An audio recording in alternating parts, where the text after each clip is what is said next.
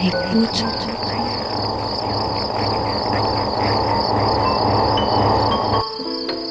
Ouvrir ses oreilles. Des bruits, du son, L'art de l'écoute. l'art de l'écoute. Tendez l'oreille. Bienvenue. Bienvenue. Bienvenue. Nous voilà Nous voilà. dans l'art de l'écoute, le créneau dédié Dans aux explorations Aux sonores explorations sonores. Le créneau dédié aux explorations sonores. dans l'univers des sons. Une soirée à l'écoute as a way to des Des sons. sons. De l'entretien au documentaire de création. De l'improvisation collective aux expériences électroacoustiques. On sort les oreilles et on pratique. Et on pratique.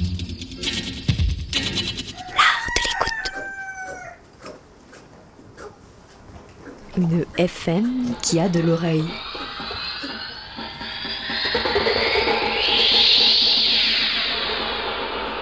Aujourd'hui, dans l'art de l'écoute, je reçois Gurshad Shaiman, auteur, performeur, metteur en scène, formé à l'école régionale d'acteurs de Cannes et de Marseille. Gurshad Shaiman a également travaillé comme traducteur du persan, puisqu'on peut le préciser dès maintenant, tu as grandi à Téhéran, en Iran. À ses côtés, ou plutôt en face de lui, Lucien Gaudion, artiste sonore, membre du collectif Délétère et La Membrane, et compositeur de musique, pour le coup électro-acoustique, dans les spectacles de Gurchat. Bienvenue à tous les deux. Merci. Bonsoir. L'idée pour cet art de l'écoute, dans les minutes qui vont suivre, est de comprendre votre rapport à l'écoute et comment cela transpire dans les spectacles que vous construisez, dans le théâtre que vous défendez. Ces spectacles consignent des tranches de vie et amènent d'autres, hein, des adolescents, des exilés, des femmes, des trans, des dites minorités, des personnes marginalisées, à écrire, à prendre la parole. Ces récoltes, ces accouchements de récits qui font théâtre hein, demandent peut-être, certainement, voire principalement, un grand sens de l'écoute. Euh, Est-ce que vous pourriez nous, nous raconter l'un et l'autre, hein, metteur en scène et musicien, votre rapport à l'écoute dans la construction de ces spectacles? Je voudrais d'abord revenir euh, sur euh, le terme de, des, des minorités. En fait, moi, je, je, je, ne- connais que ces gens-là. Donc, c'est vraiment mon univers. C'est vraiment euh, les personnes que, que je connais, avec qui euh, j'ai grandi, j'ai envie de dire. Et euh, en fait, la majorité, je ne sais jamais où elle est. Donc, enfin, je, la, la, je la connais comme, comme, comme une entité un peu abstraite, un peu ailleurs. Et après, il y a une chose, c'est que je ne sais pas inventer des histoires. Je ne sais pas le faire. Moi, j'ai besoin que ça passe par, euh, par du vrai.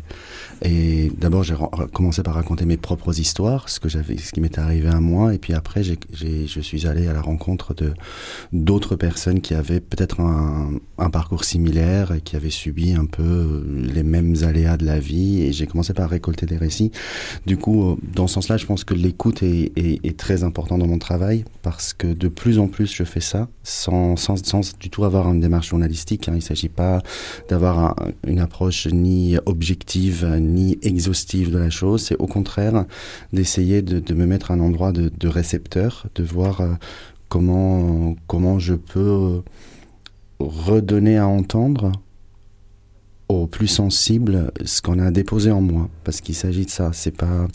C'est vraiment une histoire de, de, dépôt, ça fait un peu sédimentation, mais, euh, mais c'est ça, c'est-à-dire que voilà, j'enregistre les récits qu'on me raconte, je les réécoute, je les transcris d'abord de façon littérale, et puis après je, je commence à, à réagencer les choses de, manière à réduire euh, chaque anecdote à, à ce qu'elle a de d'essentiel de, et un peu d'universel, j'ai envie de dire.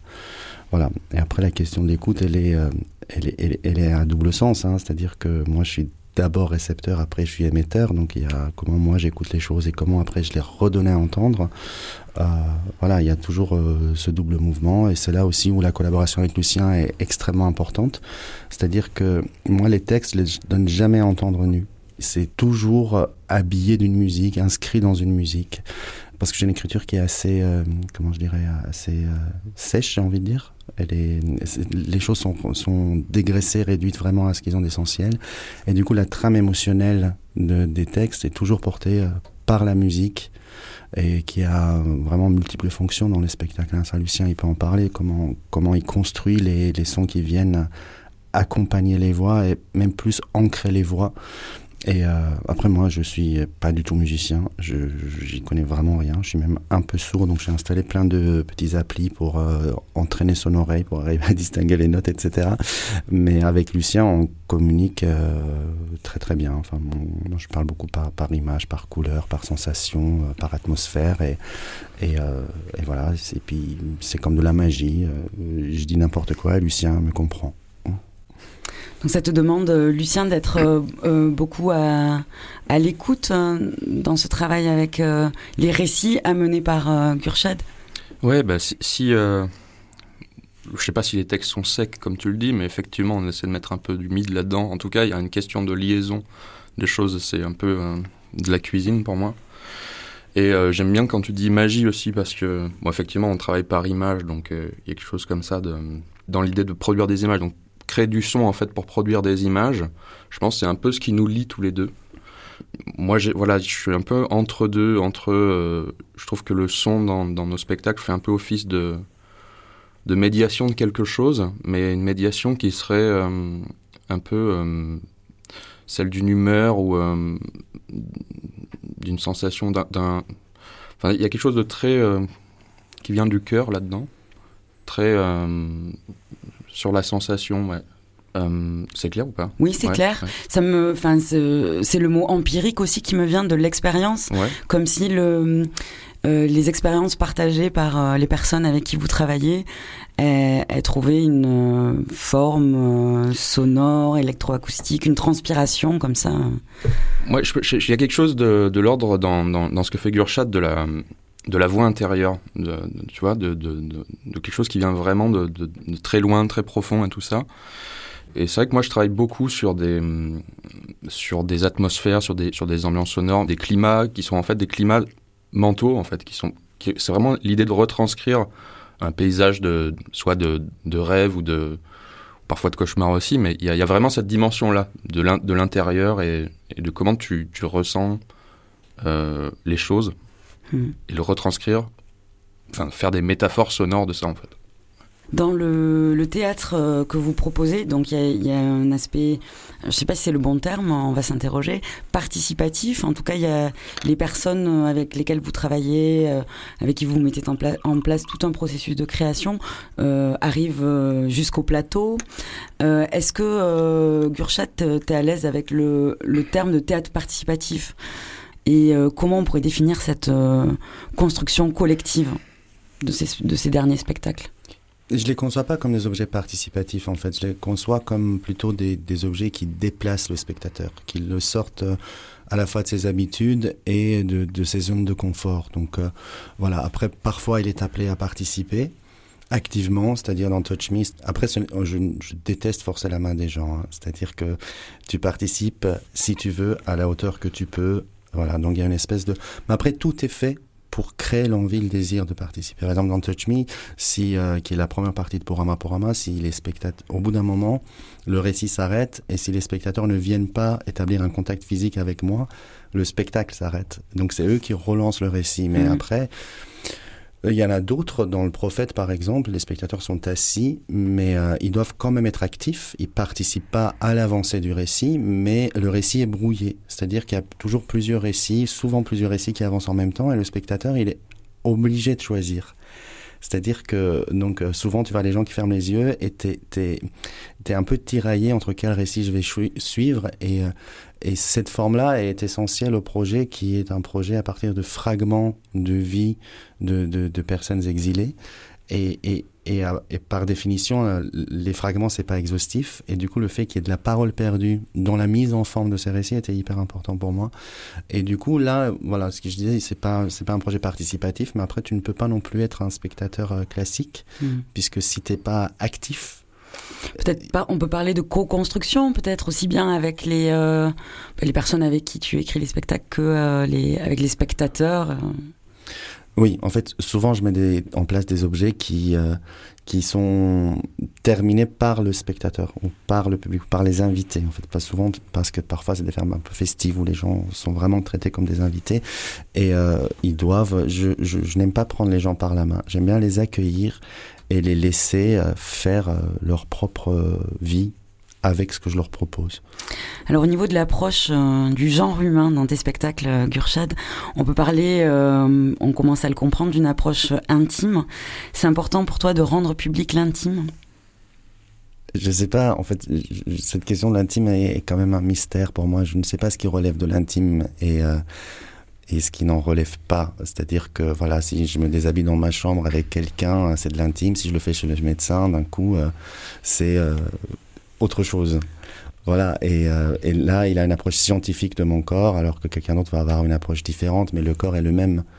C'est-à-dire, on peut faire des bouquins d'anatomie, on peut tout détailler, faire des schémas, flécher les choses, décrire les maladies qu'on peut attraper dans tous les endroits du corps, mais à partir du moment où, où ce même endroit qui est étalé dans un bouquin euh, de médecine, si d'un coup il éprouve, euh, je ne sais pas, du plaisir ou de la douleur, ça devient quelque chose de, de tabou. Enfin, ce que je fais, c'est juste, je parle de, je parle du corps beaucoup, oui, c'est vrai. Je parle aussi de, de l'intellect. Je parle de, de, de comment euh, la politique ou les décisions qui se prennent euh, en hauteur influent vraiment sur notre manière de vivre nos identités ou de vivre nos amours ou, ou de vivre tout simplement. Après, parce que dans l'intime, il y a quand même euh, un peu une notion de quelque chose euh, qu'on ne devrait pas partager au grand jour. Et moi, je pense qu'au contraire, tout ce qui nous arrive du dedans doit être porté dehors. Comme ça, le dehors peut peut-être se modifier et nous faire moins de mal.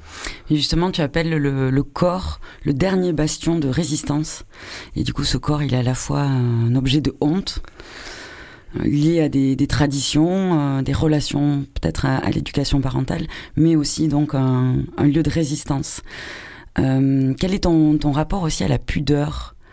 On a parlé du corps, mais pas du corps sur le plateau aussi. Bah, le corps, est- c'est le dernier, euh, le dernier bastion de la résistance, oui, mais c'est aussi le dernier euh, bastion sacré, j'ai envie de dire. Il y a quelque chose, on, est dans, on vit dans un monde où les idéologies se sont vidées de leur sens, de leur portée, de leur pouvoir d'attraction, et aussi les croyances aussi. Je vais prendre un exemple simple. En fait, la publicité a vidé tout le langage de son vocabulaire. C'est-à-dire que euh, l'autre jour, il y avait un panneau, euh, enfin l'autre jour, il y a quand même un certain temps, mais ça m'avait vraiment frappé, en- un, un immense panneau de 3 par 4 où on voit une jeune femme avec un pot de peinture rose et qui a repeint sa porte, elle est toute fière et en dessous c'est marqué « Comment j'ai acquis mon indépendance ». Et l'indépendance, c'est pas juste repeindre sa, sa porte en rose, c'est... euh, et, ça, c'est- pareil pour tout. Hein. Enfin, C'est-à-dire que la- vraiment, si, si, en plus la publicité, c'est quelque chose qui, est matraqué en boucle. Voilà, moi je trouve qu'on vit dans un monde où les, les mots ont perdu de leur pouvoir évocateur. Donc euh, Dieu dit la lumière soit et la lumière fut. Maintenant, il ne suffit pas de dire les choses pour que les choses existent. Du coup, je pense que c'est important de revenir à la chair. Voilà. De, de la chair que les mots ont perdu, nous on l'a encore autour de nos os. Et, euh, et c'est là où ils peuvent. Voilà, je disais aussi que c'était le dernier bastion sacré, parce que tu évoques euh, le corps de la honte, mais ça c'était mon corps de petit garçon, Mm. où on t'apprend à faire pas ci, fais pas ça, etc., à tout cacher, à tout verrouiller. Aujourd'hui, euh, moi je suis dans mon corps sacré, que, que je peux montrer, que je peux, je peux en prendre soin, je peux le, le, le, le chérir. Voilà, le mien comme celui des autres, c'est voilà, c'est- revenir à, cet amour que la religion nous vend comme quelque chose d'abstrait. Pour moi, la- la- l'amour, ça passe euh, par, par de la chair, et l'amour est, quelque chose d'absolument concret. Alors il y a Paul euh, Bepreciado, qui est un philosophe euh, queer espagnol, qui nous dit les corps vivants sont dans une multiplicité radicale que l'on ne peut réduire à la masculinité et à la féminité. Euh, on parle de, corps depuis tout à l'heure. Euh, Est-ce que euh, cette non-binarité est à l'œuvre dans tes spectacles? Est-ce que ça te parle personnellement ou artistiquement? Donc moi, mes douze premières années, je les ai vécues en Iran. Donc c'est un monde qui est extrêmement polarisé entre les hommes et les femmes. Après, je suis arrivé en Europe. Je pensais que cette frontière était moindre. Elle l'est certainement, mais elle existe toujours autant. Et, et en, tant que petit garçon pas comme les autres, moi j'ai- beaucoup souffert de la masculinité toxique, que ce soit à la maison, que ce soit mon père, que ce soit oncles, que ce soit à l'école, que ce soit les autres, les camarades, cette, cette euh, comment dire, quand tu es assigné à être euh, performant, à être sportif, à être viril, c'est un jeu que j'ai essayé de jouer très longtemps. Et euh, j'ai pas réussi. Et je suis très heureux de pas avoir réussi à jouer ce jeu-là parce que quelque part j'ai été amené à embrasser ma propre complexité.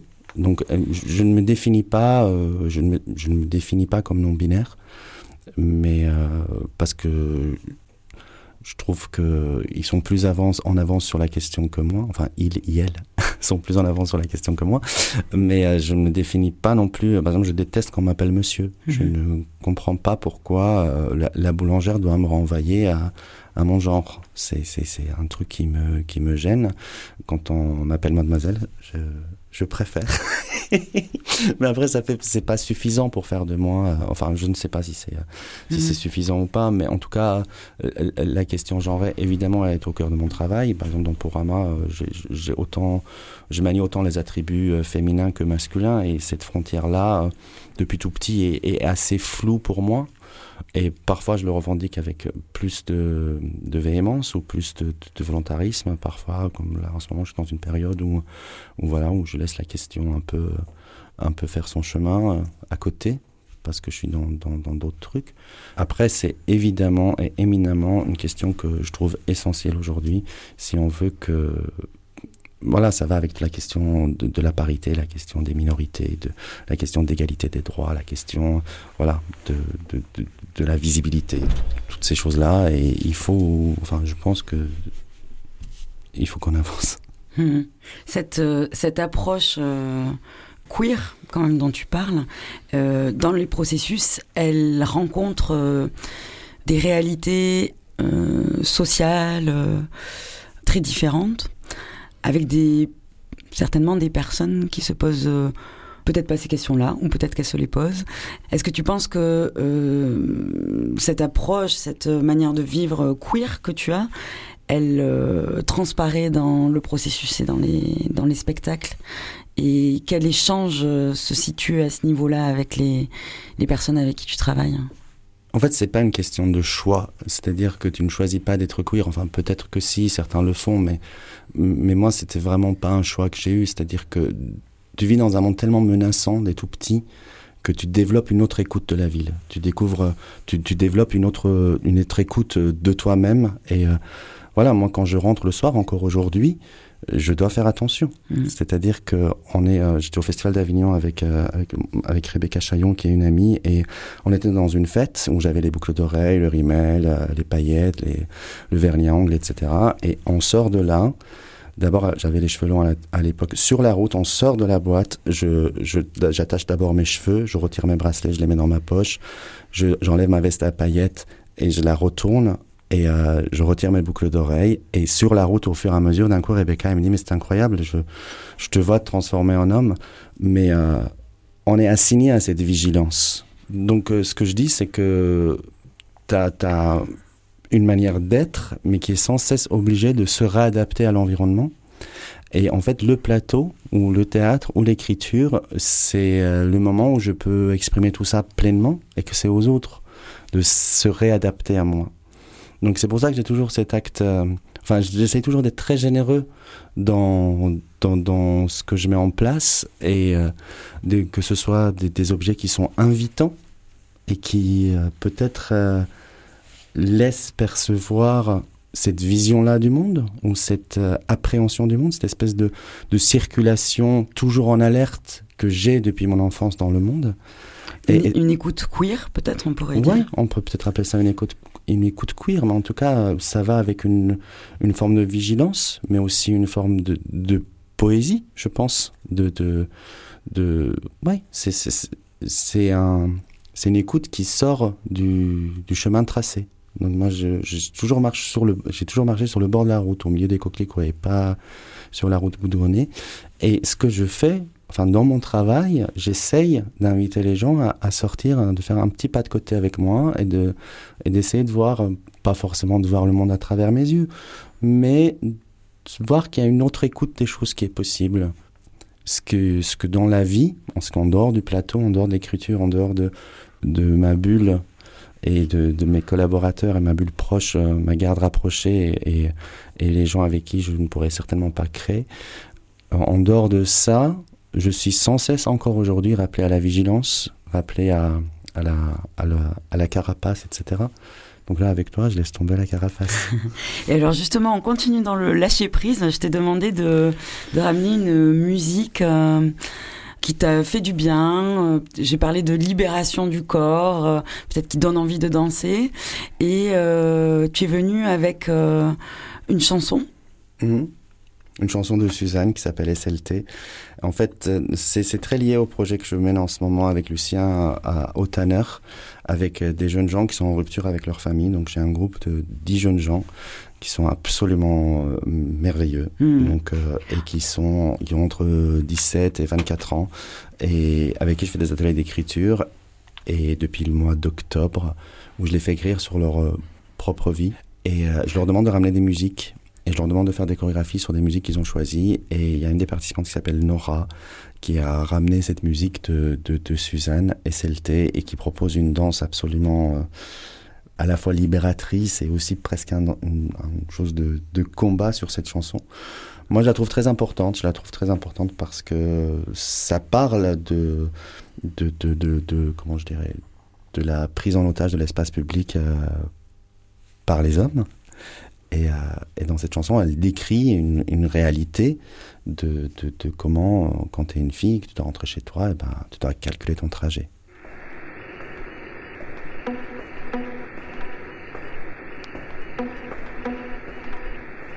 Tu vas au boulot, tu marches seul.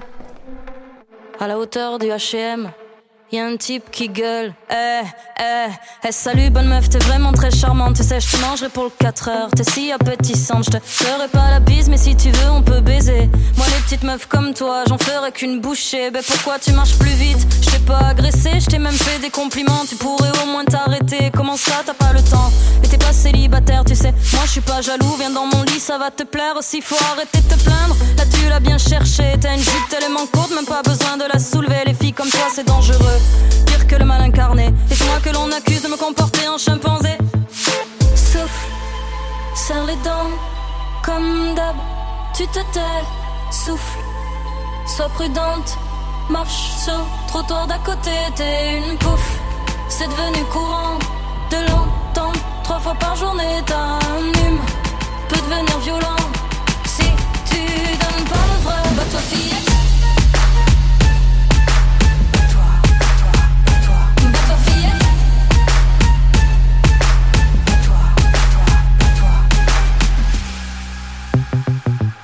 T'es au boulot dans la réserve. Tout le monde est parti manger. Le patron t'appelle dans son bureau.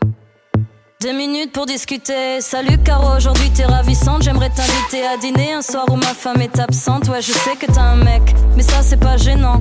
Ton joli décolleté me dit que t'es plutôt partante. On pourrait faire ça ici. Tout le monde est parti, ça fait longtemps qu'on se connaît. Tu vas quand même pas refuser. Façon, si tu dis non, moi j'entendrai un oui. Tu diras que je suis con, je plaiderai ton hystérie. Tu serais pas la première, passer sous mon bureau. Les filles comme toi font moins les fières quand elles veulent garder leur boulot. Alors maintenant tu vas te taire, t'en diras pas un mot.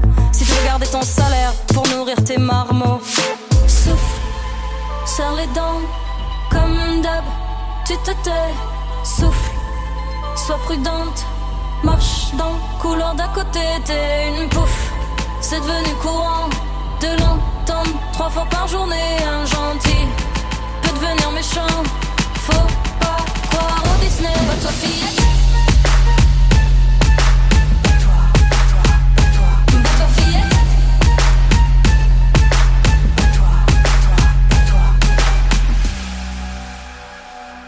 T'es enfin chez toi?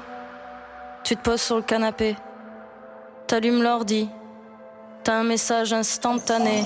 Et salut l'ami, c'était vraiment très sexy. On pourrait faire connaissance, je cherche un plan pour la nuit. Quand j'ai vu ton profil, je suis tombé direct amoureux.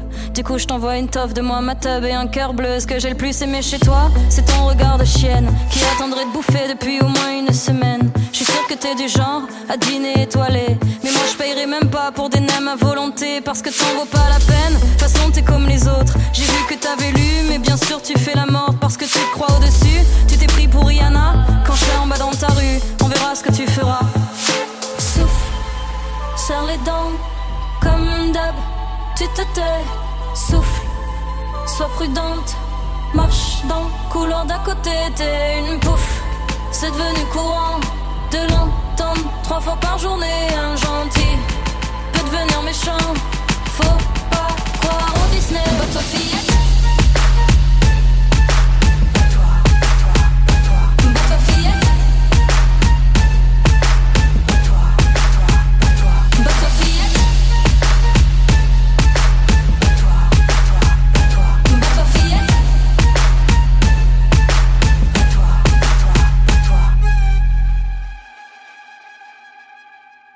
Merci à Nora, du coup, d'avoir euh, ramené ce, ce morceau euh, pour le spectacle que vous êtes en train de préparer à Bruxelles, Silent Disco. On, on va revenir dessus.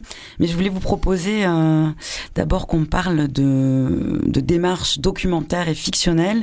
Euh, tu l'as évoqué quelques fois, Pourama Pourama. À partir de 2012, tu t'es lancé dans cette trilogie composée des performances Touch Me, Taste Me et Trade Me. Et donc cette trilogie dans laquelle tu reviens sur ton enfance en Iran dans les années 80, alors que le pays est en guerre contre l'Irak, ton adolescence euh, passée avec euh, ta mère, de l'exil de l'Iran vers la France euh, durant ton adolescence, jusqu'aux premiers émois amoureux. Et cette réalité, la tienne, ça me pose, euh, on pourrait dire, comme une lecture subjective du monde. De cette enfance observatrice à Téhéran a émergé une matière documentaire qu'on va appeler de l'autofiction.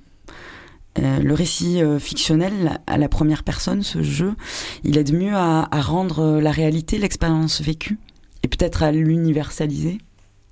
Je ne sais pas si c'est vraiment du, documentaire, parce que dans la notion de documentaire, il y a quand même une volonté d'objectivité, je crois. Il y a, quelque chose, même dans les documentaires d'art, il, reste quand même une chose, une volonté d'information, peut-être, peut-être que je, peut-être que je me trompe, hein, peut-être, mais en tout cas, une volonté d'exhaustivité, de rendre compte d'une réalité.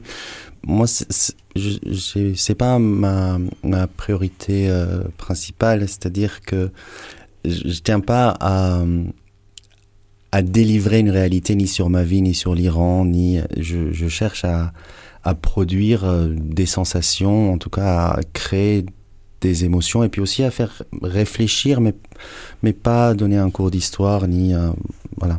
Et après, par rapport à ça, tous les événements de ma vie, je les, je les réorganise pour obtenir certains effets.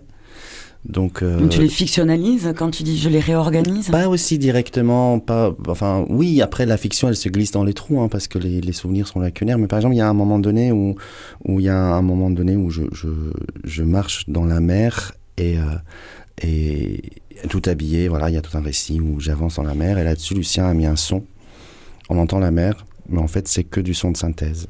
Et c'est un peu la même chose, c'est-à-dire que là, il, crée une, une, réalité qui est palpable, sensible, on l'entend, et en même temps euh, qui est entièrement, euh, qui sort entièrement de, de sa composition. Et euh, voilà, je pense que les mots sont pouvoir là, mais après je sais pas si. C'est là-dessus où je pense aussi qu'on est vraiment complé- complémentaire avec Lucien. C'est-à-dire que Lucien, dans, dans ces sons-là, pour les, forteresses, il y a une scène de bombardement. Il y a, avec les, basses, on fait vraiment trembler euh, tout le plateau. Enfin, il y a quelque chose qui est très, peut-être que presque plus évocateur que si on était allé dans, un, dans une zone de guerre et, et enregistrait les vraies bombes. Mais euh, là où ça résonne, la sensation est beaucoup plus forte. Voilà, je ne voudrais pas être indécent, hein. je, je, je parle, je, je dis pas que... voilà, je, je, je, je- je suis totalement compatie avec, euh, avec euh, les gens qui, qui, qui vivent ces réalités-là. C'est, c'est, je ne veux pas être, euh, paraître ni, ni ironique, ni... ni euh, Mais c'est des manières de pouvoir amener ces réalités sur un plateau en fait. ou- C'est ça. C'est ça. De passer par le, le truchement d'une recréation, c'est-à-dire de, de passer euh, les faits, les objets, les sons dans le filtre de sa propre sensibilité pour les retraduire de manière à pouvoir toucher d'autres sensibilités. Parce que je- là où je reviens à la question de l'écoute, où, où on est à la fois récepteur et après on devient émetteur, mais le son qui ressort n'est pas le même exactement que l'idée qui est, qui, qui est rentrée. Mhm.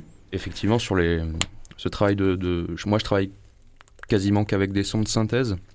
Donc, effectivement, c'est exactement le rapport que, vient d'énoncer Gurchad. Euh, Il y a cette question de. et qui est parallèle au récit, qui est cette question de revisiter les choses. et c'est un moyen de le faire avec, avec ce, cette typologie de son. Euh, par exemple, euh, ça, m'amène du coup un peu aussi sur, sur des questions esthétiques du son.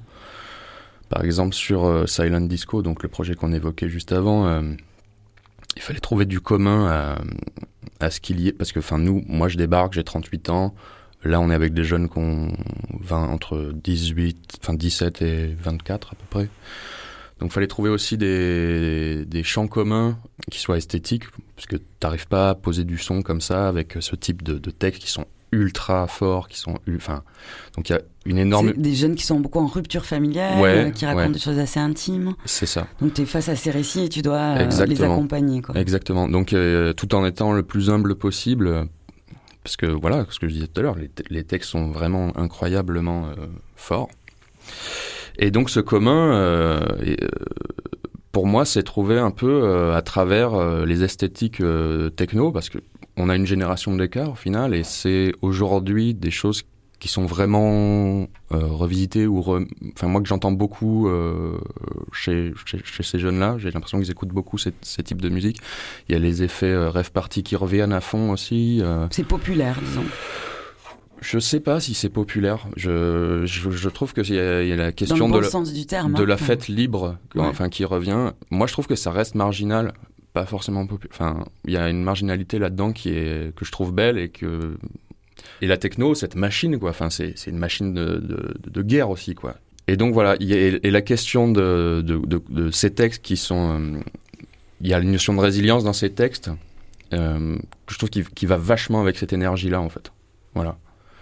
Et après, ça se filtre parce que c'est pas de la techno non plus euh, que je donne comme ça, mais il y a, il y a cette volonté-là à l'intérieur, si tu veux. Une techno résiliente. Ouais, bon, on peut... merci. ouais, c'est ça. Et la voix, c'est rare qu'on entende quand même de la voix euh, sur la techno, il y a la, parce qu'il y a les, les, voix des personnes, quoi. Qui, elles, parlent aussi à la première. Euh, oui, la bien première sûr, c'est, ce sont que, que, des textes qu'ils ont écrits eux et qu'ils disent euh, accompagnés sur la musique de Lucien. Oui, c'est en fait ça les libère quand même pas mal. Ça les libère dans le sens où c'est comme si c'était du rap, sans, sans, être vraiment du rap. Mais, mais dès que le son arrive, enfin ils disent le texte, dès que le son arrive, tu sens qu'il y a quelque chose qui d'un coup euh, s'ouvre en eux dans leur manière de prendre le texte et tout. C'est, euh, c'est incroyable comme ça, comme ça, ça joue aussi à un endroit de, de jeu. Alors, puisqu'on est sur Silent euh, Disco, euh, on va préciser peut-être des petites choses. Donc, c'est une, une, création euh, qui est en cours. En 2020, vous avez travaillé au Théâtre des Tanneurs, où tu étais euh, artiste associé, Gurchat de Scheiman, à Bruxelles. Donc, Bruxelles, où tu es exilé depuis six ans. Jusqu'au jour où euh, Taubira sera présidente ici, euh, à suivre. Mais euh, peut-être quelques mots sur ce rapport à, à la Belgique. Donc euh, voilà, les tanneurs, en fait, c'est Alexandre Caputo, hein, depuis qu'il a pris la direction, m'a proposé euh, d'être artiste associé. Et euh, donc c'est une aventure qui a commencé cette année. Voilà, ça c'était, je viens de terminer ma première année d'association et on est encore ensemble pendant trois ans. Euh, Disco s'inscrit dans, dans le cadre de, de projets qu'on appelle des projets citoyens. Donc, euh, mais après, ça s'inscrit aussi dans le cadre du travail que, que je fais et que je me donne à faire. C'est-à-dire que de plus en plus, je travaille avec des, des gens qui ne sont pas forcément des acteurs ou force, pas forcément un background euh, artistique. Et euh, parce que je pense que la scène appartient à tout le monde et que tout le monde est à même de raconter des histoires et de, de, de, de bouger son corps et, et euh, de, de partager ses histoires et de partager ses mouvements, ses gestes avec, euh, avec une audience. Voilà, c'est pour ça que j'ai fait Silent Disco. Après, c'est un projet qui a été extrêmement euh, long à monter. Et euh, je remercie beaucoup Anne Préa, mon assistante, avec qui on a écumé toutes les associations d'hébergement, toutes les associations d'accueil de jeunes gens en difficulté, etc. Et, et, on en a rencontré beaucoup, je dirais une quarantaine. Après, c'est toute la difficulté de ces projets, c'est-à-dire qu'à partir du moment où tu t'adresses à un public qui est plus volatile, tu as 17 ans, tu es parti de la maison, tu passes euh, deux mois dans un foyer, trois mois dans un autre, enfin voilà, et du coup d'avoir cette constance, du les jeunes qui sont restés, c'est des jeunes qui ont euh, peut-être un peu plus de stabilité que les autres, et, euh, aussi qui ont peut-être aussi des ambitions artistiques plus fortes. Voilà, et c'est avec ce groupe-là que j'ai mené ce travail, et Il y, a, tout un, travail justement d'atelier d'écriture, euh, tu l'évoquais rapidement, mais outre la confiance que ça demande envers, euh, pour ces jeunes, envers vous, les artistes, mais aussi envers le, reste du groupe, hein, pour chacun des jeunes, comment vous faites accoucher ces récits si intimes, concrètement? La question de la confiance, elle est primordiale, mais la confiance, elle met du temps à venir. Et la première chose que j'essaye d'inculquer quand je fais un atelier d'écriture, que ce soit avec des jeunes, avec des adultes, avec des amateurs, avec des professionnels, dans une école de théâtre, peu importe le cadre, c'est d'abord dans le, les tout premiers exercices de, de, de faire comprendre, de faire sentir aux participants qu'ils sont les seuls maîtres de la vérité. C'est qu'ils sont à même de mentir sur leur propre vie comme ils veulent. Voilà. Et, euh, et ça, c'est très important. Qu'ils sachent qu'ils peuvent raconter la même anecdote et créer un effet comique, le réécrire, créer un effet absolument tragique. Moi, je, ne guide jamais hein, les, effets. Donc, je donne des petits exercices. Ils ont 10 minutes pour écrire. Et après, ils partagent ou pas avec les autres. Ils sont jamais obligés d'écrire, de, lire publiquement leur production de la journée. Par contre, ils ont obligation d'écrire à chaque fois. Enfin, obligation. Je les encourage à écrire, quitte à ce qu'ils ne le lisent pas après. Et euh, on a aussi un principe de bienveillance absolue et de non-commentaire. C'est-à-dire qu'on lit les textes, moi je ne commente pas, personne ne commente. Et comme ça, on accumule du matériau. Et après, on a écrit, là ensemble, on a écrit 38 textes, je pense. Je leur demande d'en choisir 3 ou 4 qu'ils aiment bien et qu'on va emmener au plateau. Et souvent, ils choisissent les textes les plus personnels, mmh. les plus intimes, et, et qui leur a coûté le plus d'efforts.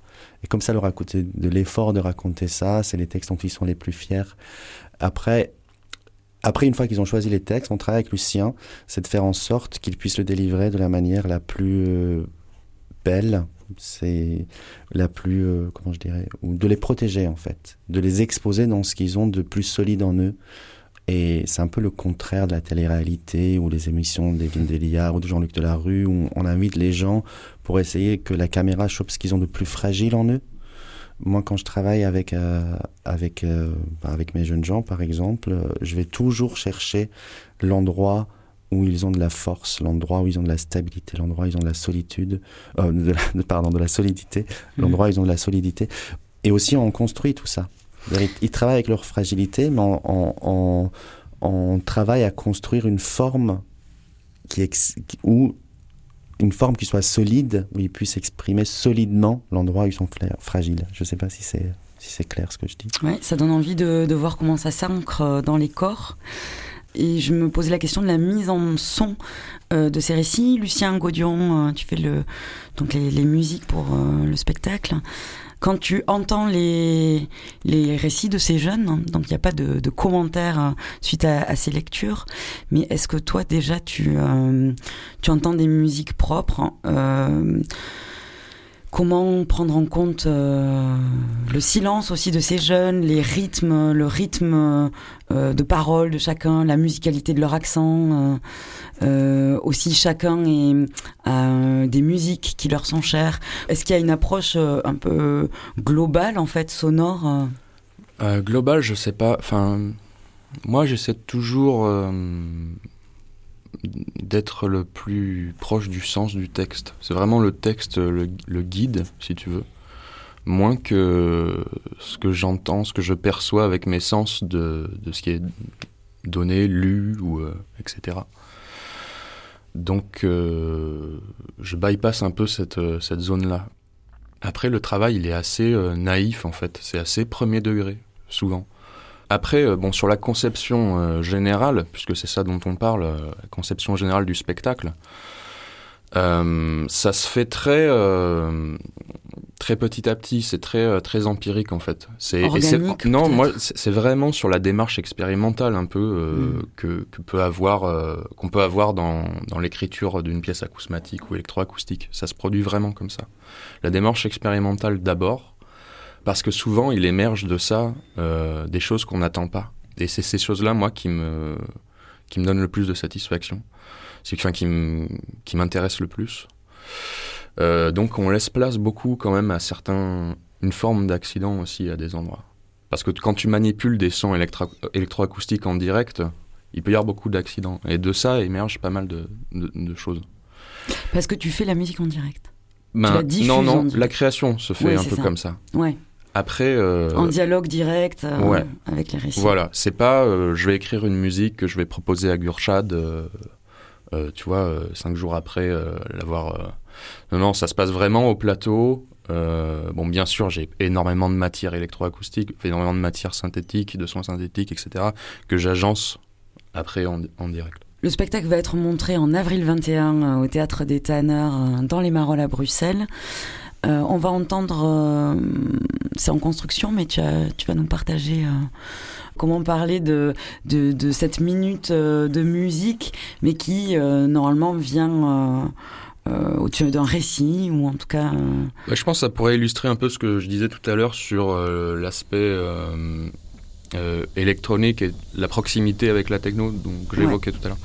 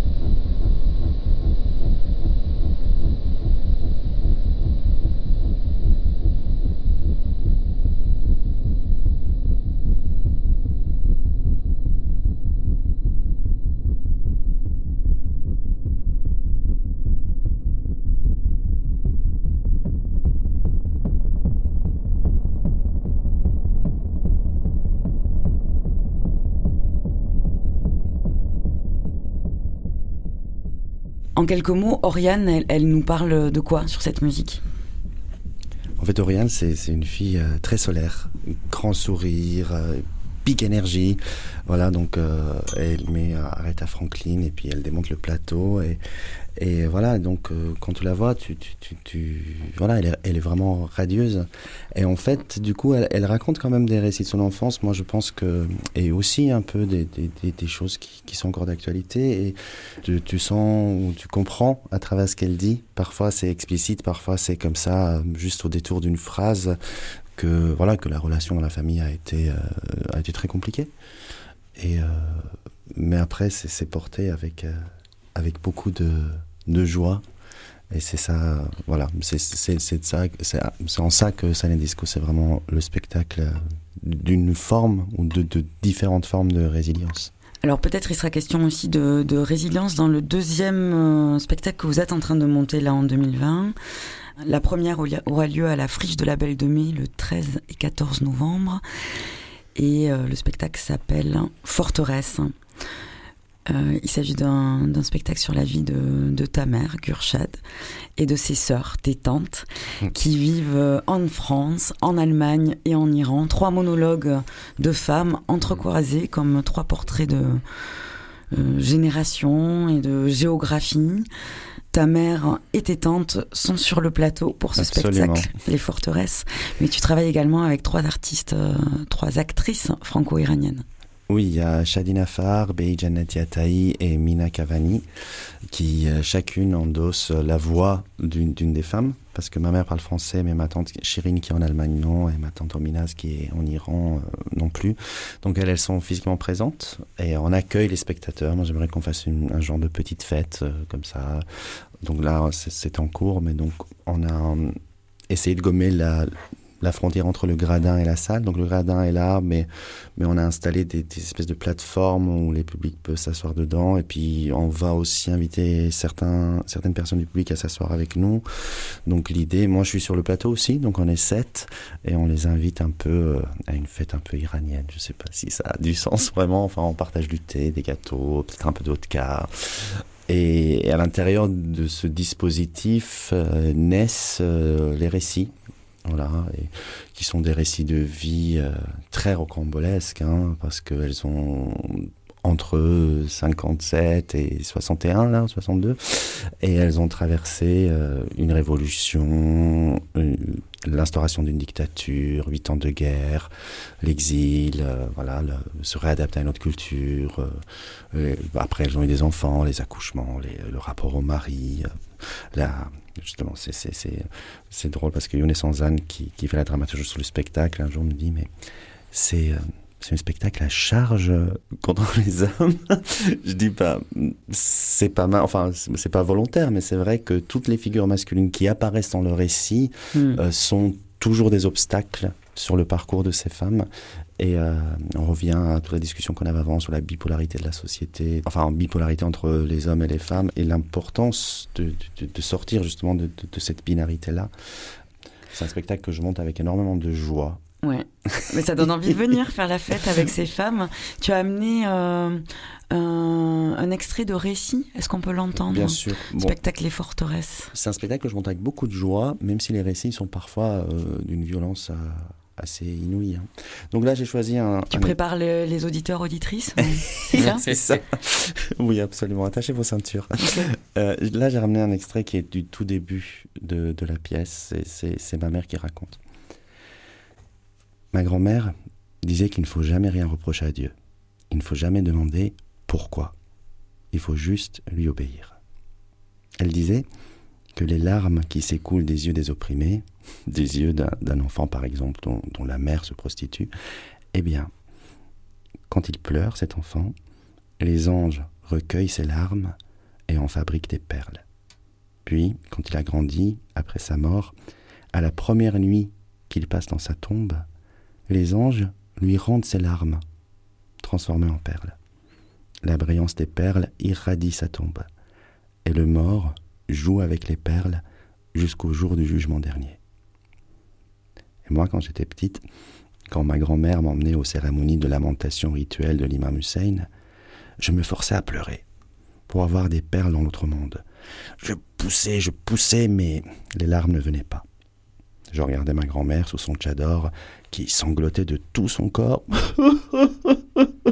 Peut-être qu'elle faisait semblant, je sais pas. Et je me disais, Mazette, elle va en avoir des perles dans sa tombe.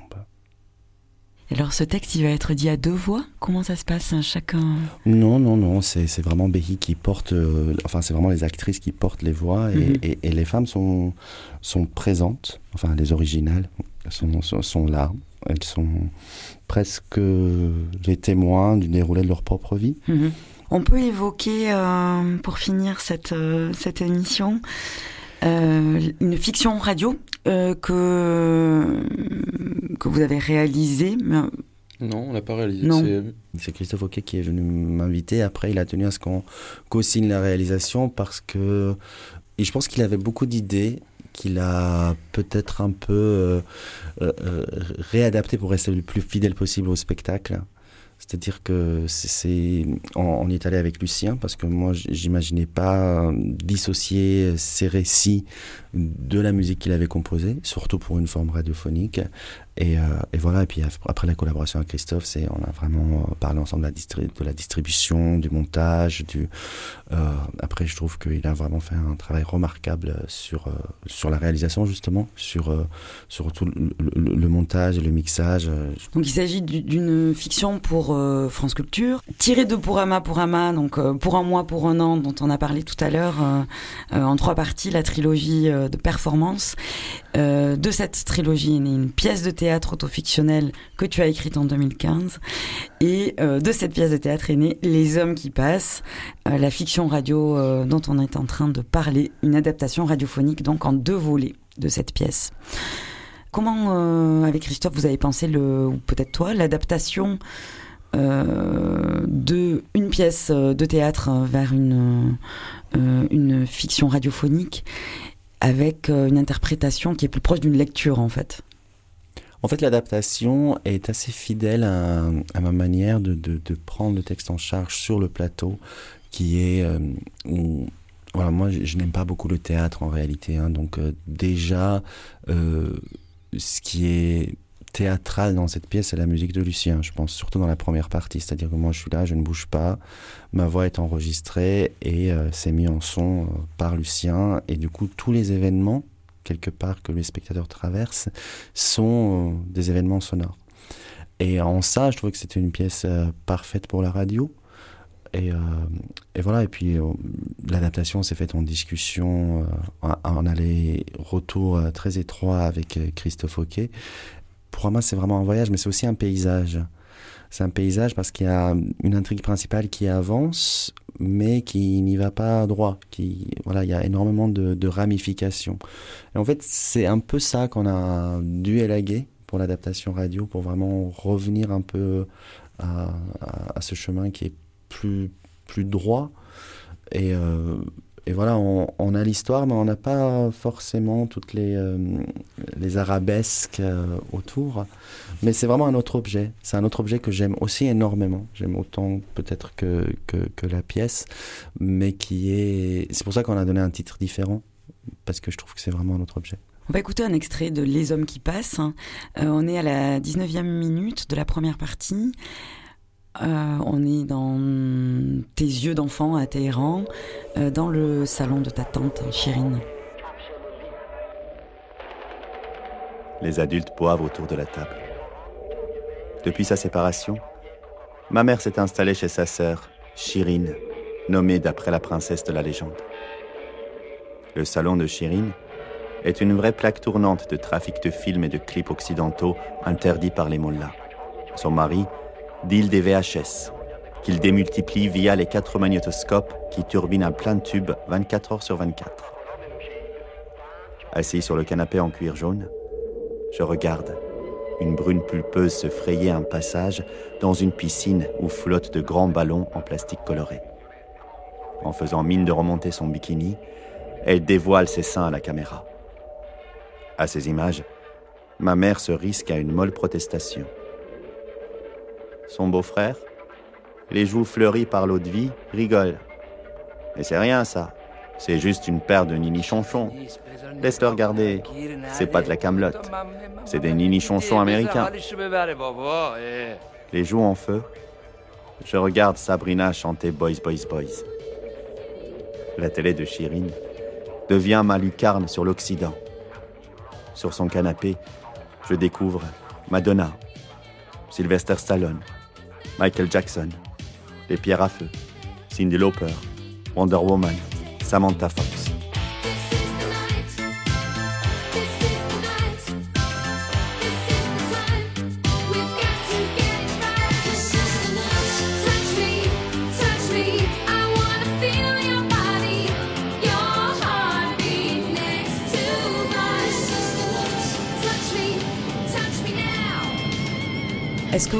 Qu'à partir de cet extrait, on peut euh, euh, parler de, la construction sonore et peut-être du rôle que tu as joué, euh, Lucien Tu as utilisé des sons déjà présents lors de, de la trilogie performative pour, le, pour le volet radio. Tu parlais de paysages tout à l'heure. C'est pour moi, c'est vraiment des paysages sonores tout au long, mais qui sont des paysages sonores fictifs en fait, qui ne sont pas issus d'enregistrements, qui sont pas issus de, mais qui sont vraiment produits par, enfin, électroniquement par des, par des, du son de synthèse, on va dire. Et, euh, et ça, tenter de, de, le faire jouer comme un. Tantôt, bon, bah voilà, ça dépend de la dramaturgie. Après, tu as des moments où où tu as besoin effectivement de, de, cadrer un lieu, une zone, euh, pour avoir des repères aussi euh, à l'oreille qui soient euh, géographiques ou quoi que ce soit. Et d'autres moments où, où on est beaucoup plus proche de, et c'est ce qui m'intéresse le plus, de la, de, de la sensation et des sentiments que, que, traverse le texte. Donc, euh, euh, pour ça, c'est vraiment un travail euh, qui se fait. euh, essayer d'être le plus sensible possible, tu vois. Euh, euh, et, euh, et aller chercher dans ces grains euh, euh, et dans ce travail de design sonore euh, quelque chose qui soit. bah, qui fasse vraiment la médiation du sens entre, entre ce qu'on ce qu'on entend, le texte produit, et, et, les, et la réception d'un. Pardon. Du, de l'auditeur, quoi. Tu vois, il y a vraiment. c'est assez ténu. C'est difficile de parler hein, de, tout ça parce que c'est. On est sur quelque chose de vraiment très. qui pour moi est. Et je pense que c'est pour conclure, c'est un peu ce que je disais au tout départ. C'est vraiment quelque chose. Essayer de faire une musique qui vienne vraiment du cœur est très proche de, de ça. Voilà. Et je sais pas comment le dire mieux, en fait. C'est, il n'y a pas de, il a pas de fioriture, en fait. Il n'y a pas de, c'est très, j'aime pas dire premier degré, mais c'est très, euh, retrouver, essayer, tenter de retrouver un peu le- les oreilles d'enfant, l'écoute, enfin, le regard aussi, parce que c'est quand même une musique qui est très liée, qui est très visuelle. On essaie vraiment toujours de produire des images dans ce qu'on fait. Donc voilà, c'est essayer de retrouver ce truc-là de l'enfance pour moi. Fabriquer ces sons-là. Voilà. J'imagine que ça parle aux auditeurs auditrices et que euh, ben, on peut vous retrouver euh, à Bruxelles en avril 21 au Tanner ou euh, le 13-14 novembre à la Friche de la Belle de Mai à Marseille. Merci beaucoup Gurshad Shaiman et Lucien Gaudion d'être venus dans l'art de l'écoute. On se quitte avec un morceau pop. Gurshad. Avec Euh, plaisir. Ouais. Il s'appelle euh, Courage. Yarmaï. Ouais. Et la chanson s'appelle Goleyar. C'est les années 70 euh, en Iran. Parfait. Bon voyage euh, spatio-temporel. Merci Chloé Despax. Merci Chloé.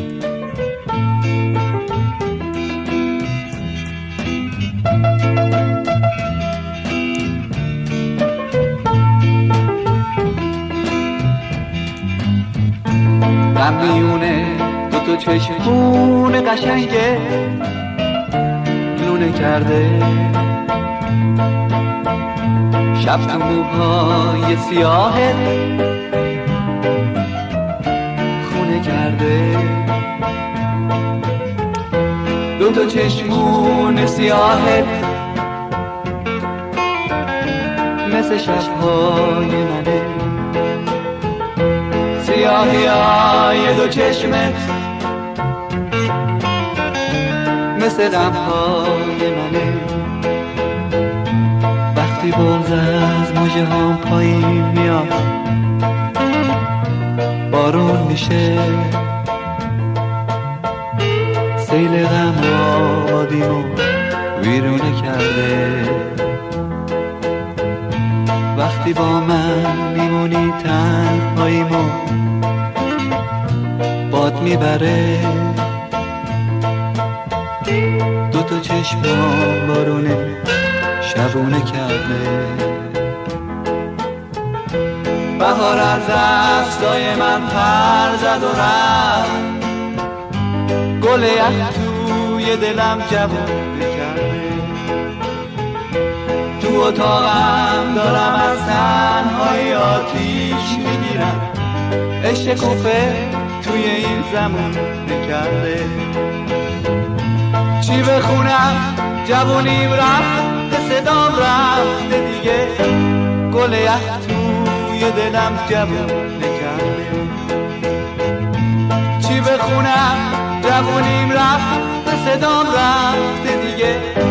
گل توی دلم جوون نکرده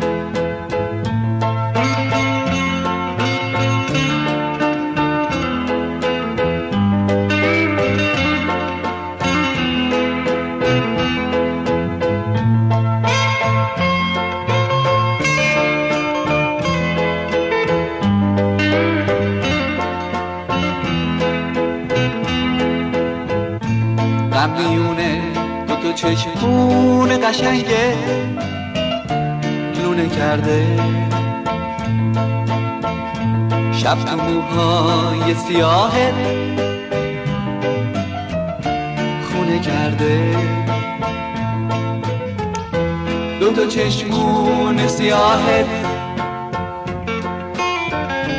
مثل شبهای منه. سیاهی های دو چشمت مثل غمهای منه. وقتی بغز از موجه هم پایین میاد بارون میشه. سیل غم آبادیمو ویرونه کرده. وقتی با من میمونی تنهاییمو باد می‌بره. تا چشمام بارونه شبونه کرده. بهار از دستای من پر زد و رفت. گل یخ توی دلم جوونه کرده تو اتاقم دارم از تنهای آتیش می‌گیرم. عشق کوفه توی این زمان کرده چی بخونم جوونیم رفت به صدام رفته دیگه. گل یخ توی دلم جوونه کرده چی بخونم جوونیم رفت به صدام رفته دیگه. گل یخ توی دلم جوونه کرده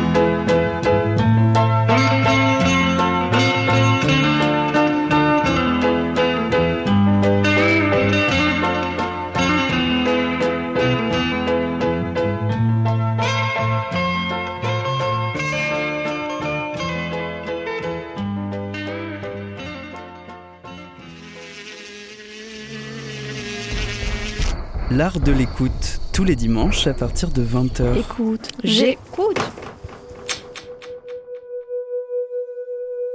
Nous voilà dans la seconde partie de l'art de l'écoute.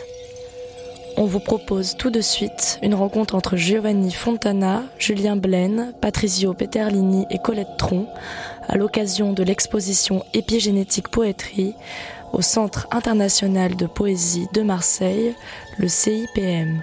Giovanni Fontana, performeur, architecte, poète visuel et sonore, est l'un des principaux protagonistes des pratiques expérimentales de la poésie. Poésie sonore, Poésie élémentaire, texte et partition, traces mémorielles et politique du poète, l'occasion d'évoquer avec Julien Blaine ce que veut dire la pratique poétique de nos ancêtres aurignaciens aux énergumènes du XXIe siècle, le corps, la voix dans le corps, la voix avec le corps et l'internationalisme poétique. Bonne, Bonne écoute.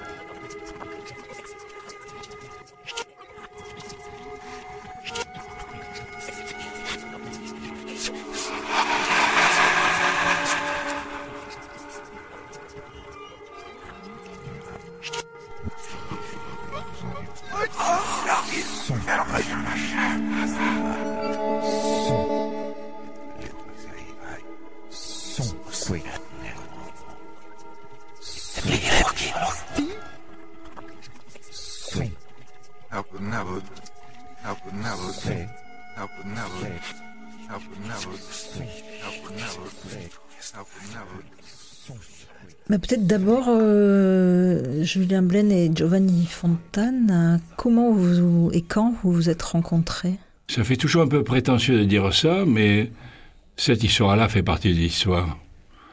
Il y a une époque euh, où toutes les poésies avaient une épithète. C'était une lutte euh, importante, âpre, une vraie lutte. Qu'est-ce qu'elle allait gagner entre tous les épithètes de la poésie? C'était la fin des années 50 euh, jusqu'à la fin du XXe siècle, même le début du XXIe siècle. Et au début du XXe siècle, cette poésie-là, qu'on appelait poésie visive, poésie sonore, poésie élémentaire, Poésie tutti quanti est devenue la poésie. Donc ça a été une victoire absolue de cette poésie-là. On la doit à des gens importants, grâce à qui j'ai rencontré Giovanni Fontana, Adriano Spatola, qui avait fait un livre absolument incroyable qui s'appelait Verso la poésie totale, traduit en français par Philippe Castelin, chez un éditeur marseillais qui s'appelait Via Valeriano. Et à cette époque, il y avait un dialogue entre deux moulins. Il moulin di Bazzana, comme le dit si bien Giovanni Fontane, qui était près entre Parme et Reggio Emilia, et le moulin de Ventabrin, où je vis toujours.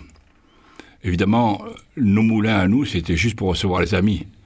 En fait, notre vie était de se balader à travers le monde, à travers le monde entier. Et Giovanni Fontana et moi, on a commencé des souvenirs incroyables, notamment d'aller visiter des festivals inouïs, impossibles, dans des pays de, de l'Europe de l'Est qui étaient en guerre. C'était terrible. Mais on y est arrivé. On est arrivé dans le trou du cul d'un volcan absolument incroyable, en Roumanie, où ça a été vraiment des journées exceptionnelles. Donc ce qui me rapproche de Giovanni, c'est ça. C'est non seulement son travail, qui est un travail absolument extraordinaire, mais c'est cette espèce de dialogue entre poètes, où notre poésie à nous, c'est pas simplement de faire des livres, c'est pas seulement d'écrire des textes, mais c'est de les incarner. Ça veut dire comment je les vis, comment ils sont dans mon corps, comment ils sont dans ma chair, dans mon os, dans ma voix, comment ils sont représentés sur les cimaises, comment nous incarnons, nous véhiculons, nous articulons, nous gesticulons cette poésie. Et dans cette génération-là, qui est très proche de la mienne, mais juste après, ça a été formidable. Et ça a été formidable parce qu'il y a eu des fous comme Sarenko et Adriano Spatola en Italie, ou comme moi en France, qui ont vraiment fait tout ce qu'on pouvait pour ça. Et lui, Giovanni Fontane, il a fait des trucs extraordinaires, des revues absolument inouïes, y compris des revues qui sont très difficiles aujourd'hui à retrouver, comme Baobab, puis sont des revues sur cassette. Où tu vas trouver aujourd'hui un lecteur de cassette? Heureusement, il y a deux ou trois fracs, dont celle de Besançon, qui digitalisent les cassettes. Sinon, cette mémoire, qui est la mémoire des années 60, une mémoire exceptionnelle, où toute la poésie sonore est en cassette, notamment Baobab et Giovanni Fontane, aurait disparu. Et le travail de ces poètes-là, c'est non seulement d'être un poète pour eux-mêmes, non seulement d'être un poète pour les autres, mais c'est d'organiser des festivals, d'organiser des revues sonores, d'organiser des revues papier, d'organiser des rencontres internationales. C'est ça notre poésie. On ne se contente pas simplement, seulement, d'écrire des petits poèmes tranquilles. Non. On les incarne, on les vit, et on les fait partager à tout le monde, et on les donne à ceux qui les désirent. Et Giovanni, aujourd'hui, comme il va le montrer au CPM, c'est un des ardents défenseurs et militants de ça. Merci Julien, ce que tu dis, c'est vrai. Et la poésie, c'est la poésie de l'action, la poésie de la voix, la poésie du corps. Comme tu dis, la poésie euh, qui, qui, est fait, euh, qui, qui, qui, a une euh, matière qui pulse. Euh, c'est pas la poésie de petits mots sur, sur les cahiers. Et c'est l'organisation aussi. Et, dans un festival que j'ai organisé, j'ai rencontré pour la première fois Julien. Et j'étais étonné par euh, son action. Euh, c'était les années 70. Et j'écoutais pour la première fois Julien qui euh, faisait sa mm, euh, performance euh, pas à pas. C'est un poème qu'il euh, prononçait avec une voix très très fort, mais très, très dramatique, euh, et qui était euh, accompagné par euh, un rythme euh, émouvant, donné par son, son, pas, non pas à pas, pas à pas. C'était euh, vraiment euh, quelque chose qui frappait. Et j'étais étonné par euh, sa, performance. Je connaissais déjà Julien euh, parce que nous, nous, étions en contact, euh, nous écrivons des lettres, mais je n'avais jamais écouté et Julien. Et à l'époque, il n'y avait pas encore euh, la revue euh, en cassette Baobab. Alors, euh, je n'avais jamais écouté sa voix. Et Baobab est né dans l'occasion de ce rencontre avec Adriano Spatola et il y avait aussi Arrigo Loratotino, un grand poète euh, sonore euh, italien, et avec Giulia euh, Nicolai, euh, qui vivait avec euh, Adriano Spatola à, al Mulino di Bazzano, au Moulin. Et, c'était un, un, moment très important pour euh, la communication euh, poétique. Et, et Baobab euh, n'était pas seulement une revue de poésie sonore. C'était aussi euh, une revue euh, d'information poétique. Euh, il y avait un sous-titre qui était Info Informazioni poetiche et, c'était Adriano Spatola qui, voulait euh, donner euh, cette spécification. Il voulait créer un tissu de rapports internationaux. Et en effet, euh, comme Julien a dit, à l'époque, par deux moulins en Europe, passait euh, toute la euh, expérimentation poétique internationale. Et, ces moulins étaient aussi des phares parce qu'ils donnaient la lumière pour euh, régler la, euh, comment dit, la navigation euh, des, des, des, poètes qui voyageaient partout en Europe, en Amérique, au Japon, etc., etc.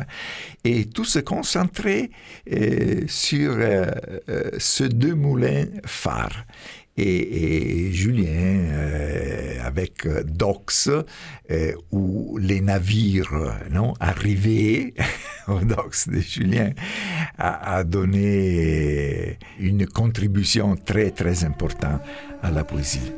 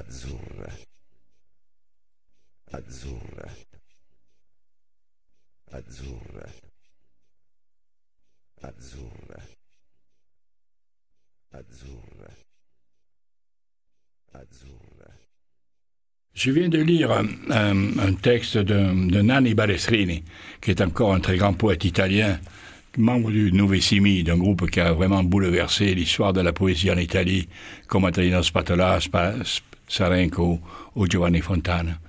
Et ils disent, euh, il y a deux Nanni Balestrini. Un Nanni Balestrini qui est poète, dont le livre vient de paraître, et un Nanni Balestrini qui est politique. Comme si c'est deux personnes différentes. Pas du tout. C'est le même. Le, poète politique et le poète poétique, c'est le même. Ça, c'est vraiment une, folie complète de croire qu'il y a une façon d'être poète politique et une autre façon d'être poète poétique. On n'est pas des poètes engagés, mais on sait à quoi on vit. Nous, quand on a commencé à travailler dans la fin des années 50, début des années 60, on travaillait parce qu'on pensait qu'on allait vers un monde meilleur. On pensait qu'en effet, notre, notre, poésie de merde, comme l'a cru Arthur Rimbaud, allait transformer le monde. Au lieu d'aller vers un monde meilleur, on est allé dans un monde qui va de pire en pire. Et c'est pas fini. C'est ça le vrai problème. Donc Nani a fait des textes absolument éblouissants de poésie et des textes absolument fantastiques sur euh, le rapport aux politiques.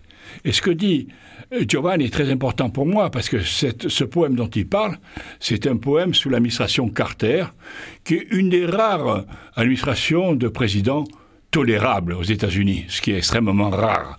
Celui-là était plutôt tolérable. Et donc les Indiens avaient compris qu'il fallait, pour garder leurs réserves, il fallait qu'ils fassent gaffe parce que les blancs, les blancs, blancs, blancs, américains, américains, genre Trump, ils avaient compris qu'on là-dedans, il y avait de l'uranium, il y avait du pétrole. Donc on a dit aux Indiens, ça suffit les mecs là, vous êtes 100% américains maintenant, comme nous, arrêtez, tous 100% américains, et je pique votre pétrole, et je pique votre uranium. Donc ils sont partis de Alcatraz, la prison à côté de San Francisco. Ils ont traversé la mer, San Francisco jusqu'à Washington DC. 4500 kilomètres, pas à pas, du Pacifique à l'Atlantique, 4500 kilomètres, pas à pas. Et au fur et à mesure, tu avais toutes les tribus qui descendaient là sur l'autoroute pour suivre la route jusqu'à Washington DC, où vous attendez Little White Feather, une petite indienne d'une beauté absolue, mais qui était en même temps, qui jouait les putes dans les films italiennes, les putes italiennes dans les films de Marlon Brando. Tu vois comment ça se joue la chose. Et donc ça c'était important. Et pour moi ce texte est un texte fondamental, surtout aujourd'hui, où avec Trump ça recommence. On veut encore leur piquer leurs réserves. On veut encore leur piquer les trucs, tu vois. C'est Bury my heart à Woodeny, enterre ton cœur à genou blessé, ce n'est jamais arrêté. Donc pour moi, c'est très important. Ce rapport, comme le fait Giovanni Fontane, comme le font tous les poètes normalement constitués, les poètes qui ont une conscience, le rapport entre le politique et le poétique, c'est fusionnel. Il n'y a pas de différence. On est le même. Il n'y a pas deux Nanni Balestrini, il n'y a pas de Giovanni Fontane et il n'y a pas de Blaine. C'est très important. 4500 km, pas à pas. Et là, c'était incroyable. Alors là, c'est une histoire qui est magnifique. Donc j'arrive à Baltimore, et là, il y a le grand chef indien avec ses plumes il s'appelait Oscar Running Beer, qui arrivait à moi et m'a dit Alors, mon petit pote, tu es encore avec nous? Dis Oh, you speak good French, tu parles vraiment bien français. Il dit Qu'est-ce que tu crois, petit con? J'ai fait le débarquement de Normandie. de coup, il y a deux mondes comme ça qui s'affrontent, qui se. Oh putain, quelle beauté Mais quelle beauté ce moment-là, tu vois, d'un coup. Évidemment, on est tombé amoureux, c'était incroyable. Oscar Running Beer, Bury Moat, Gloire à vous.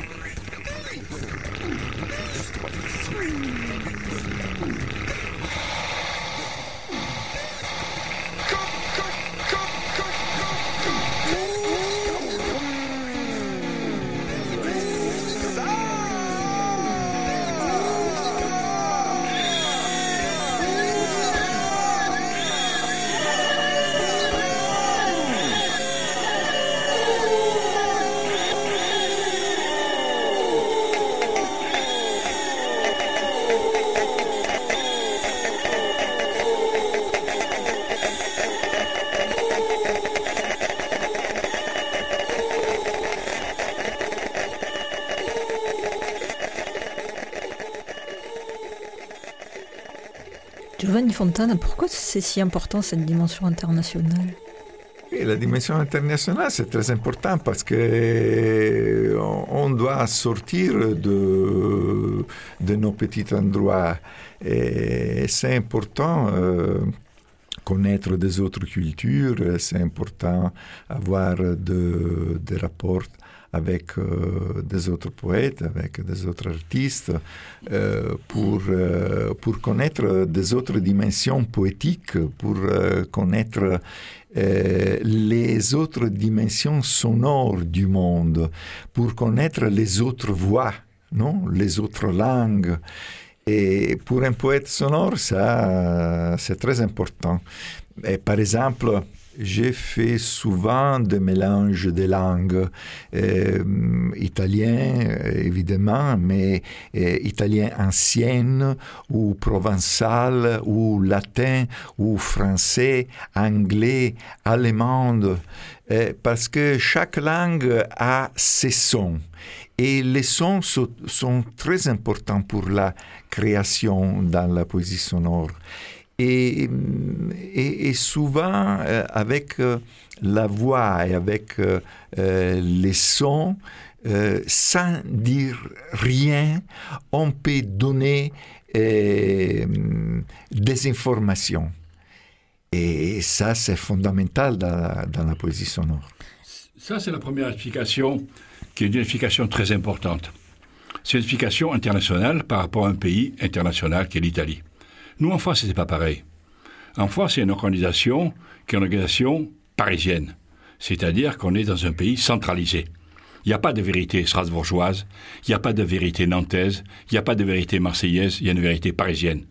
Et la vérité parisienne pour la poésie, elle se réduit à la rue Sébastien Bottin, dans laquelle il y a trois ou quatre éditeurs de merde qui font des poésies de merde avec des poètes de merde. Donc mon problème à moi quand j'ai fait Dox, de faire le tour du monde, le tour du monde qu'on de toutes les poésies, c'est de montrer que ce qu'ils disaient eux, c'était de la merde. Que ce qu'on disait nous, c'était la vérité. Peut-être qu'elle n'était pas bonne, cette vérité, mais c'était la vérité. Donc, j'ai commencé avec l'Amérique latine, parce que là, non seulement la poésie était cette poésie-là, mais en plus, elle était utilisée politiquement. Et après, j'ai fait le tour du monde, la Chine, l'Union soviétique. Si je dois raconter le bordel qu'il y a eu dans chaque pays où je suis arrivé, on est encore là jusqu'à 5 heures du matin. Mais c'était formidable. Dans l'histoire, c'est ça. C'est de dire à tel quel, c'est de dire à change, c'est de dire à tous ces cancres. Mais attendez, qu'est-ce que vous faites là? De la poésie française, francophone, pour Parisiens, de luxe, dans un quartier latin, réservé aux Gotha du ghetto culturel parisien? Mais je vous emmerde. C'est pas ça la poésie. La poésie, c'est ce qu'on dit, nous, à travers le monde. Pas ce que vous dites, vous, dans votre petit quartier.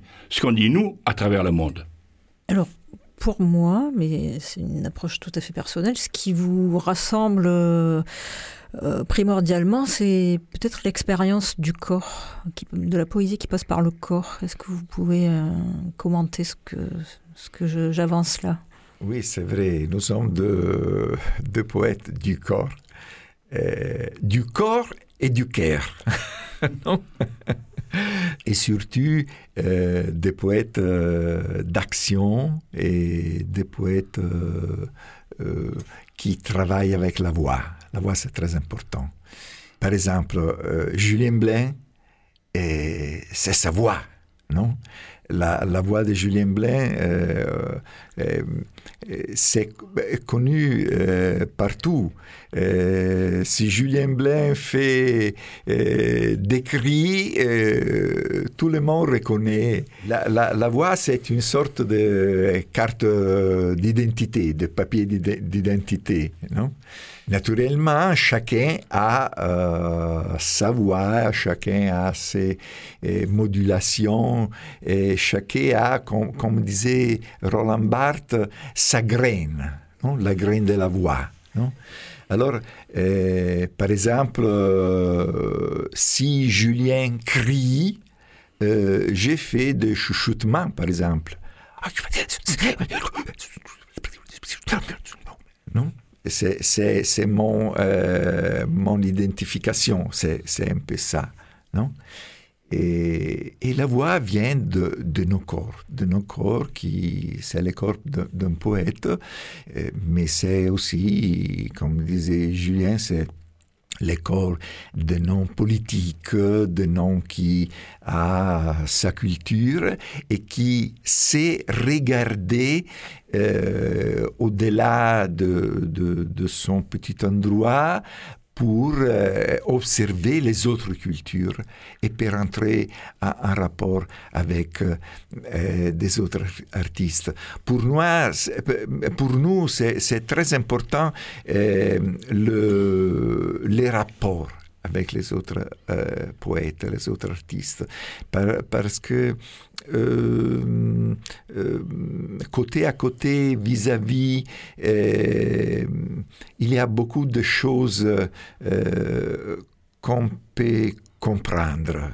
la dimension de notre poésie, c'est la dimension nomade. Non? Nomade parce que euh, nous voyageons euh, dans les langages, non? Entre l'image, les mots, l'action, les couleurs, les gestes, les sons, etc. Alors, c'est un grand, un grand voyage sémiotique. Mais c'est aussi un voyage géographique parce que nous traversons les mondes pour contacter euh, des autres poètes euh, comme, nous, comme nous, pour entrer en rapport humain avec eux. Et, notre dimension, naturellement, euh, c'est pas la dimension euh, du masque, la dimension du Covid. Euh, J'ai vu, euh, par exemple, euh, dans les derniers mois, euh, qu'il y a quelqu'un qui passe par Facebook des performances, qui organise des festivals de performances dans Facebook. Mais c'est une contradiction en termes. C'est pas possible. Il n'y a pas la performance euh, numérisée, non? Il n'y a pas la performance digitale. La performance, c'est le corps, c'est le contact, non? Nous, pour s'aimer et pour se comprendre, nous avons besoin de se toucher. Et ça, c'est fondamental pour moi. Ça, c'est très important ce que dit Giovanni c'est en effet le rapport au corps, c'est-à-dire non seulement au corps dans sa totalité, c'est-à-dire comment je bouge, comment j'articule à tous les sens du terme, comment je me gesticule, ce que j'ai déjà dit, comment je prononce, c'est que nous avons incarné le poème. Le poème, quand il n'est qu'écrit, il n'est pas arrivé à son terme. C'est une ordure, c'est un détritus. Quand je serai mort, contentez-vous de ça. Mais tant que je suis vivant, pour que vous connaissiez vraiment comment est le poème, vous devez savoir comment je l'incarne, comment Giovanni, Fontana l'incarne. C'est ça qui est important. Comment il est incarné. Pour moi, ça, c'est vraiment la base. C'est vraiment ce qu'on peut, on peut considérer notre texte écrit. Avant qu'il soit articulé, avant qu'il soit gesticulé, on peut le considérer comme une partition. Pareil que musicien. Il n'y a pas de différence. Bon, après, comment lisait François Villon ces textes? Moi, je ne sais pas. Comment lisait Stéphane Mallarmé? Moi, je ne sais pas. Je sais par contre comment lisait Guillaume Apollinaire. Type euh, théâtre de l'Odéon, c'était insupportable. Peut-être que ce que nous faisons, Giovanni et moi, ça sera insupportable au XXIe siècle. Mais pour le moment, ce qu'on fait, nous, c'est qu'on incarne nos poèmes. Tant que mon poème n'est pas incarné, il n'est pas fini. Ce qui fait que le poème est fini, c'est que je l'ai incarné, c'est que je l'ai dit, c'est que je l'ai articulé, c'est que je l'ai bougé, que mon corps s'est mis dedans pour vraiment transformer le texte. Mon texte, tout seul, il n'est pas important. Moi, je sais, par exemple, quand je relis Gerasim Luka ou Christophe Tarkos, je lis là maintenant, ils sont morts tous les deux, je lis leur texte. Et quand je lis leur texte, là, ah, juste un petit frisson, hein, un moment, ça revient. Quand je lis leur texte, j'entends leur voix. Tant que je vois que le texte, ça n'a pas d'intérêt. Mais comme je les ai entendus, Gerasim Luka et Tarkos, les lire, je les lis et j'entends Gerasim. Comment il le dit Comment s'en sortir sans sortir? Oh putain, j'en ai plein la tronche là. Ou Tarkos, tu sais, Julien, oh là là là là, ça devient fou. C'est d'un coup, c'est là la force. C'est que ce que nous avons, nous, dans cette incarnation dont parle très très bien Giovanni, qu'on ne peut pas faire ça, quel que soit le talent de la radio, par exemple, prenons un exemple au hasard, Radio Grenouille, ça ne peut pas transformer et dire ce qu'est le corps. Mais par contre, si tu as vu Giovanni en chair et en os, si tu l'as vu faire son truc en chair et en os, quand je vais revoir ses enfants, ses petits-enfants, ses arrière-arrière-petits-enfants qui vont lire le truc de, de Giovanni, ils vont dire Ah là là, ils vont l'entendre. Moi, je me souviens d'un texte de Giovanni sur la recette du canard, mais chaque fois que je l'entends, je deviens fou. Je deviens fou tellement c'est fort, tellement c'est vrai. Si je le lis, d'abord je lis pas assez bien l'italien pour vraiment comprendre toutes les nuances, mais si je l'entends, je comprends tout. Oui, c'est un aspect très intéressant celui-là. Donc il y a quelque chose de vivant, c'est pas possible de le prendre. Non? Et c'est vivant et nomade. Euh, il traverse les signifiants, il traverse tous les langages, il cherche les langages pour se dire, pour s'exprimer. Et ça, c'est l'aspect le plus intéressant, selon moi, de toute la poésie contemporaine, ou la poésie expérimentale en particulier, hein. notamment la poésie sonore, où il y a cet aspect de la voix que c'est le réel du, du poète. C'est là, c'est le poète là qui active, vivant. C'est impossible, euh, comment dire, euh, défaire ces liaisons et les transformer en quelque chose de mort comme les mots dans un livre. Ça, c'est une histoire finie. Le livre est mort dans, cette histoire parce que c'est quelque chose, comme a dit Julien, que c'est un prétexte, mais c'est quelque chose qui, qui doit être activé. Et là, il a les poètes. Là, les poètes, c'est là. Ça, c'est très intéressant. Et c'est nomade, l'histoire de, la poésie nomade qu'a dit Giovanni, c'est quelque chose que je crois que c'est très, important à, à souligner. C'est pas seulement nomade parce qu'on se bouge dans le monde, voilà, mais c'est nomade parce qu'elle cherche toujours quelque chose de nouveau pour nourrir la poésie. C'est un berge, hein, berger la poésie nourrir la poésie avec quelque chose de nouveau. Et donc, euh, il faut chercher de nouveaux euh, endroits parce que de nous, pour, faire, pour la rendre vivante, pour la rendre réelle. Hmm? Ça, c'est un aspect que j'aime beaucoup de la poésie euh, expérimentale. Mais c'est important ce que tu dis là, Patricio. Parce que non seulement ça sert à ça, mais ce qu'on on essaie de faire, Giovanni et moi, c'est de rencontrer des autres. Que le vrai problème qu'on a, c'est rencontrer ces autres-là qui sont des autres nous-mêmes, dans leur langue à eux. Mais cette langue est tellement mélangée que cette langue à eux est aussi notre langue nôtre. Et que leur langue à eux devient notre langue nôtre. Et que ma langue mienne devient leur langue eux. C'est là-dessus qu'on travaille. C'est là-dessus que ça se fait. Et là, je parle toujours de ces expériences incroyables que Colette connaît par cœur. C'est que dans les années 80, c'était foutu, ça. Mhm. On parlait pour ne rien dire. Euh, c'était les années Bernard Tapie, vous vous rappelez? La réussite sociale, le cravate, tout ça. Il fallait vraiment. Oh là là Et puis d'un coup, après ces quelques années, est arrivée une génération incroyable. Cette génération dans laquelle il y a Nathalie Quintane, dans laquelle il y a Christophe Tarkoz, dans laquelle il y a Charles Penquin, etc., etc. Et cette génération est poursuivie par une autre génération.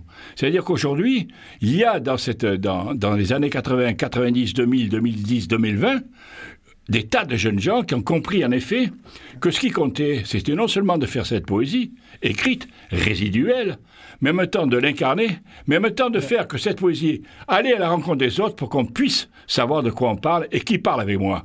Qui parle avec moi? Ça, c'est important. Qui parle avec moi? Ça, c'était la question. Et là, on s'est aperçu qu'il y avait une ribambelle de gens qui parlaient avec nous et moi qui parlais avec eux.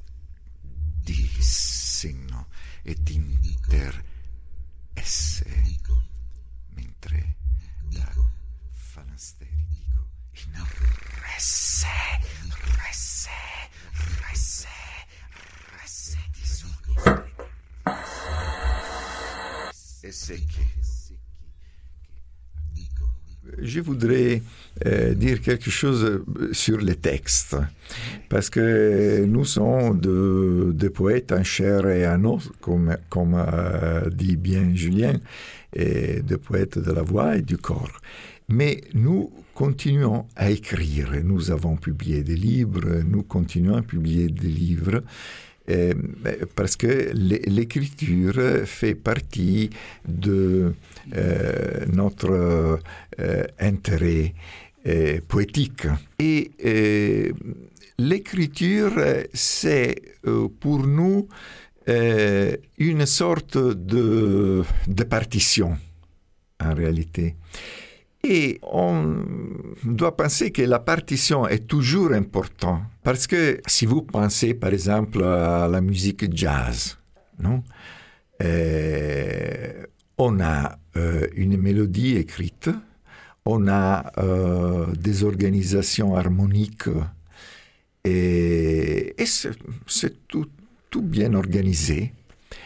Mais quand le musicien joue, ils font quelque chose qui est toujours différent, toujours différent et qui euh, change complètement l'organisation du premier moment de l'écriture de la partition. Et ce mouvement euh, entre l'écriture et, l'action, la musique, c'est toujours euh, vivant. Chaque fois que les musiciens jouent la partition, la partition euh, a une sorte d'enrichissement, non? N'est plus la même. Si, si vous la, la, voyez sur les papiers, et elle semble la même, mais elle est plus riche parce que les musiciens a joué. Et chaque fois qu'il joue, la partition est toujours plus riche. Alors, les textes, ou comme je dis, les prétextes, parce que c'est une sorte de prétexte pour faire quelque chose d'autre, mais c'est un texte qui vient avant de notre texte. L'autre texte, le texte plus important, c'est le texte de la performance, le texte du concert, le texte de l'action, le texte du rapport avec le public. Et c'est un texte qui est écrit pas euh, sur les papiers dans une dimension géométrique euh, euh, très limitée, la, la, dimension de la page. C'est écrit dans une dimension d'espace et de temps. D'espace et de temps. Et, c'est très important. Par exemple, Paul Zumthor, quand il a parlé de la poésie sonore, parce qu'il a étudié beaucoup le Moyen Âge, la voix, etc., etc., mais il a étudié aussi la, la poésie sonore. Et pour parler de poésie sonore, il a parlé de poésie de l'espace, parce que les mots sont dans l'espace. Les, sons sont dans l'espace. La voix, c'est dans l'espace. Et nous sommes des poètes de l'espace. Non? Et ces concepts se rapportent très bien au concept de nomadisme. Non? Et c'est pour ça que nous continuons à écrire. Et, et, je voudrais ajouter quelque chose encore. Les textes écrits, c'est euh, également mémoire. Et, c'est très important, c'est la mémoire. Et les textes a sa mobilité. Il est, il est n'est jamais euh, cristallisé sur la page. Et chaque personne qui euh, va lire un texte a des impressions différentes. Non? Ça veut dire que le texte euh, a sa mobilité. Et, c'est la mobilité qui donne euh, un input euh, pour faire la performance euh, qui, a besoin de la voix et du corps. De la voix et du corps de l'artiste, sans doute, nous sommes d'accord. Mais aussi du corps et de la présence du public, de l'audience. C'est très important. Les rapports avec les autres avec l'espace qui n'est simplement un, un, un, espace géométrique, mais c'est un espace social aussi. Là, Giovanni touche à un, un problème très important. C'est comment il est possible que la même, le même texte, le même résidu, donne des effets si différents. C'est toujours moi, poète, qui dit ça. Toujours moi. Toujours moi, poète, qui dit ça par rapport à mon texte. Toujours moi. Et en face, je vais complètement modifier ce que je suis parce que l'espace n'est pas le même. Si je fais cette performance sur une place publique, dans une galerie, dans un théâtre, dans la rue, ça va pas être la même. Le résidu, la partition, c'est la même. Mais moi, ça va pas être pareil. Je vais changer complètement. Pareil sur l'audience. Des vieux comme ça, tranquilles, euh, dans la rue qui se promènent, des jeunes gens, contestataires, tout ce que tu veux. C'est-à-dire que ce qu'il dit là est très important. C'est que non seulement je modifie mon rapport au texte, la façon dont je vais articuler le texte, non seulement je le modifie sans le savoir, par la présence, par le potentiel d'influence du public et par le potentiel d'influence de l'espace, va changer complètement. Et c'est ça où ça devient compliqué, parce que j'ai assisté à des performances d'interprètes, de, comédiens qui vont reprendre un texte de tel poète pour le faire eux. C'est compliqué. C'est compliqué. Pour moi, c'est très compliqué. Je suis pour, puis je vais mourir. Donc je suis pour, en effet, que des gens prennent à leur, à leur, à leur propre intérêt mon texte, celui de Giovanni, et qu'ils l'interprètent. Mais c'est l'interprétation. Et c'est très donc c'est là où il y a un vrai problème, si tu veux. Et ce que soulève Giovanni est important, c'est comment on modifie notre travail par rapport à l'espace et par rapport au public. Même chose par rapport à son parallèle avec le jazz. Ce qui fait la force d'un type qui fait une, improvisation au jazz, c'est qu'il joue de la musique depuis très longtemps. Sinon, il ne sait pas. Sinon, il ne sait pas. Le problème, c'est qu'il faut avoir, pour faire ce que tu fais, cette improvisation dans le jazz, pour que tu sois vraiment performant là-dessus, performant, hein, vous rappelez le terme, performant, c'est que tu aies vraiment une pratique de ça, une vraie pratique de ça, et une culture de ça. Ce que je dis toujours à ces jeunes poètes que j'adore, mais ne, soyez pas incultes. Regardez ce qui s'est passé.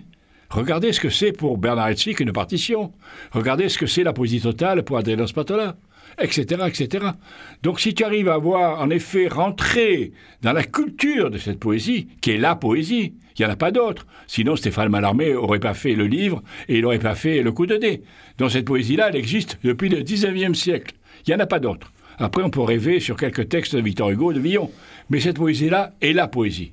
Donc il faut avoir la culture de ça et après travailler. Mais oui, mais oui, mais oui, travailler. Parce que travailler à cette poésie-là, c'est du plaisir. C'est du plaisir. C'est dire ce que je suis. C'est dire ce que je voudrais que vous sachiez que je sache. Comment ça commence cette histoire? Ça commence, comment ça s'appelait? Le vers libre. Ah, le vers libre. Ah, le vers libre. après, ça s'appelait Parole en liberté. Comment?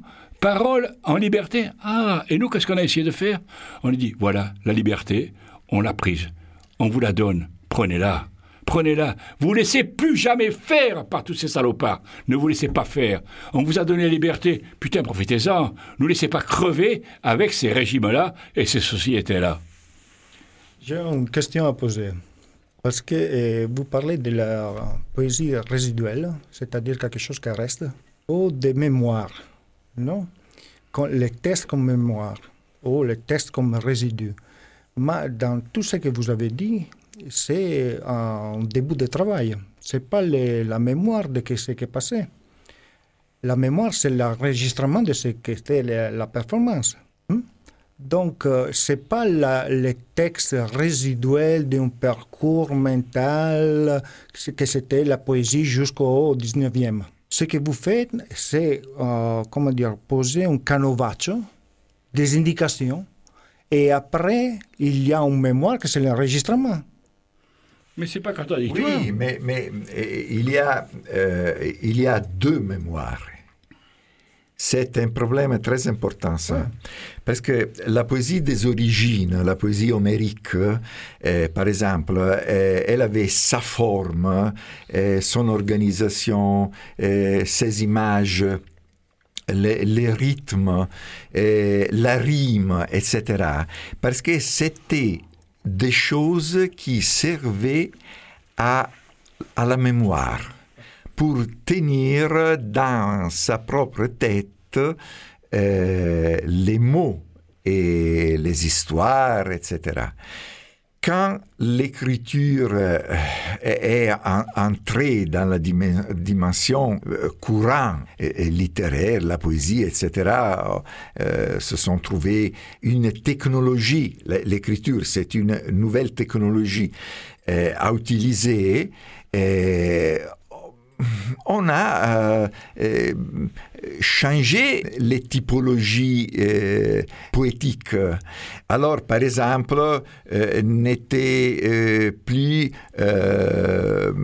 important de tenir la rime ou d'organiser les, vers avec certaines images qui, qui étaient toujours les mêmes, etc.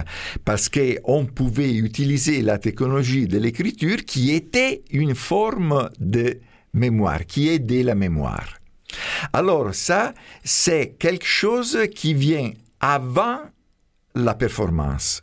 Après, il y a les enregistrements audio, les enregistrements vidéo, les, les photos, les films, etc., qui sont des mémoires qui viennent après et qui euh, euh, donnent euh, des, coordonnées de la performance.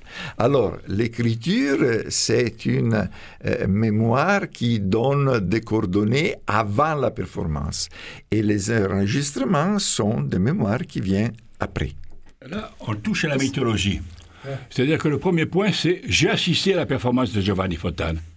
Donc là, il n'y a pas la mémoire livresque il n'y a pas la mémoire enregistrement. Mais oh, je vais parler du canard de Giovanni Fontane. Là, on est en pleine mythologie. Donc c'est la troisième mémoire. C'est comment elle se transforme de bouche à oreille, de génération en génération. Ça, pour moi, c'est une mémoire essentielle.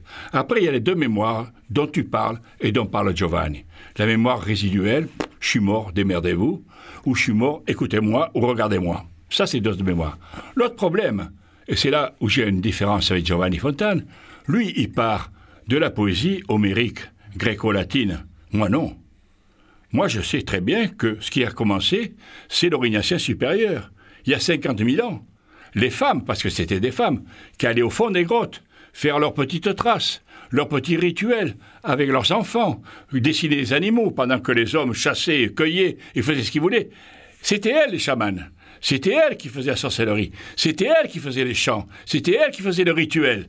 Alors, moi, cette mémoire-là, Homère, j'adore. Comment ne pas aimer l'Iliade de l'Odyssée? J'adore. Mais on la connaît, cette mémoire-là. Moi, je ne connais pas celle de la mémoire de l'orignacien supérieur, il y a 50 000 ans. La mémoire des femmes, des 35 000 ans. La mémoire des asiliennes, il y a 15 000 ans. Je ne la connais pas. Donc, je dois me l'inventer. Je dois me la refaire. Pour me la refaire, il faut que j'aille dans les endroits ou l'Inquisition catholique. L'Inquisition catholique. Parce que des gens, jusqu'à l'Inquisition catholique, ils dansaient. Oh non, non, ils changeaient. Parce qu'ils dansaient comme ça. Au bout de trois quarts d'heure, tu n'es pas pareil. Ils gesticulaient comme ça. Et au bout de dix minutes, tu n'es pas pareil. Et ils faisaient des filtres et des chants et des filtres et des chants. Boum, brûlez vif, brûlez vif, brûlez vif, brûlez vif. Toute la mémoire a disparu. Donc moi, qui suis un poète qui me réfère à ça, je dois savoir comment c'était avant. Alors tu vas chez les Bamileke, au nord-est du Cameroun, tu vas chez les Pierrois, en Amazonie, tu vas dans les petites vallées corses ou, ailleurs, dans les pays du Maghreb, où il y a encore ces secrets ont été conservés. Donc c'est ça mon travail. C'est ça mon travail. Homère, tout le monde, ce qu'est la mémoire gréco, tout le monde la connaît. Sinon, on téléphone à Démosthène, il va nous dire. Non, tout le monde connaît ça. Mon problème à moi, c'est de je suis pas Champollion, j'ai pas toutes les langues à ma disposition, mais j'essaie, comme ça, par intuition, de dire mais qu'est-ce que me disaient ces femmes? Qu'est-ce qu'elles me disaient? Avec leurs petits machins, etc., leurs petits signes, auxquels on ne comprend rien. Mais quelle beauté Et tu vois très bien, quand tu es au fond d'une grotte, à Chauvet, ou chez nous à Marseille, sous la mer, au fond de la grotte Cosquer, tu vois très bien que c'était pas muet, hein tu faisais pas ça muet. Hein Comment elles chantaient ces dames?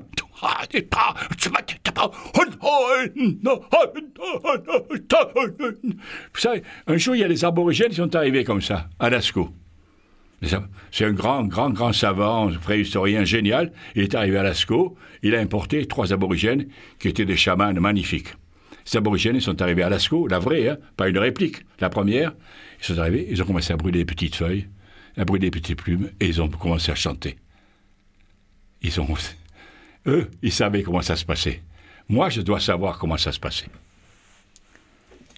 Alors j'ai une question qui est peut-être aussi une question de vocabulaire.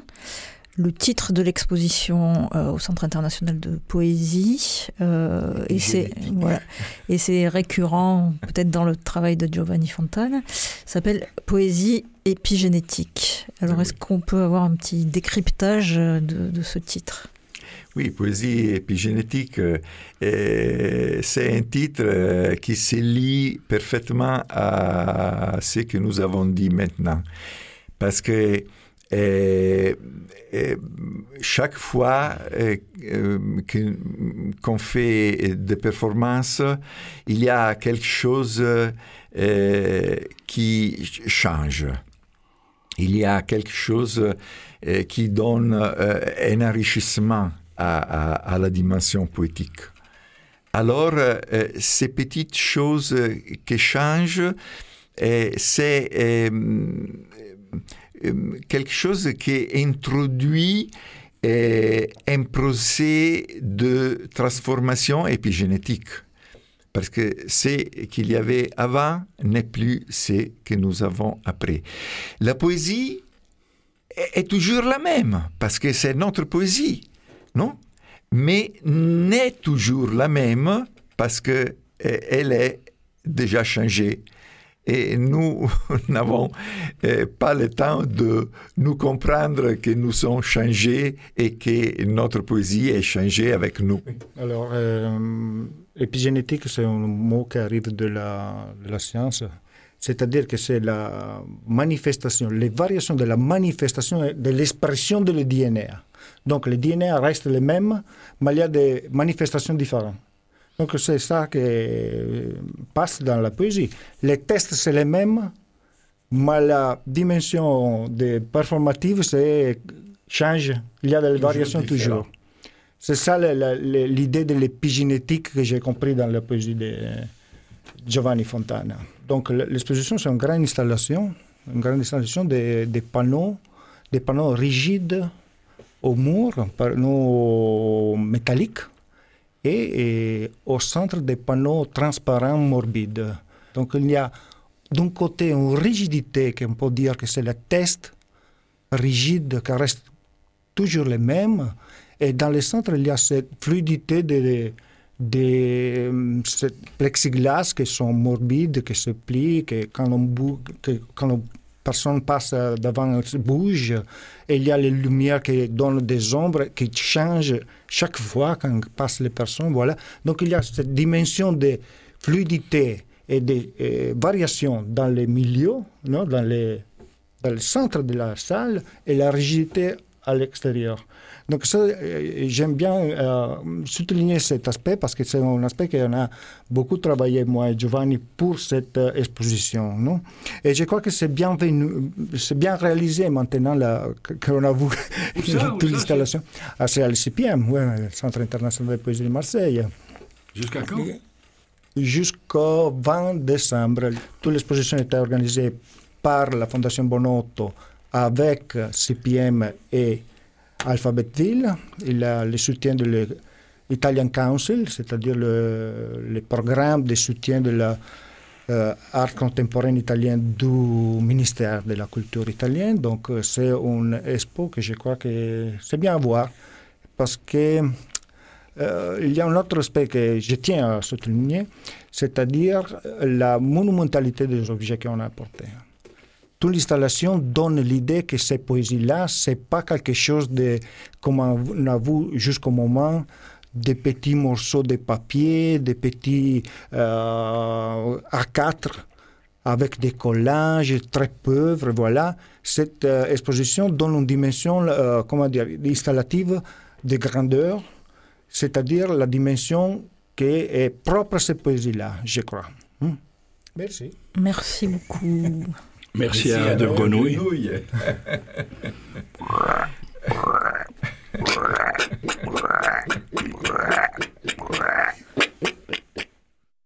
L'art de l'écoute, tous les dimanches, à partir de 20h. Striga. Striga. Gracida. Striga. Striga. Saporzola. Striga. Saporzola. Spiga, Spiga, Sponsola. Spiga, Sponsola. Spiga, Sponsola. C'est sponsolato C'est sponsolato C'est sponsolato C'est sponsolato C'est sponsolato C'est sponsolato Sesbronsola. Sesbronsola.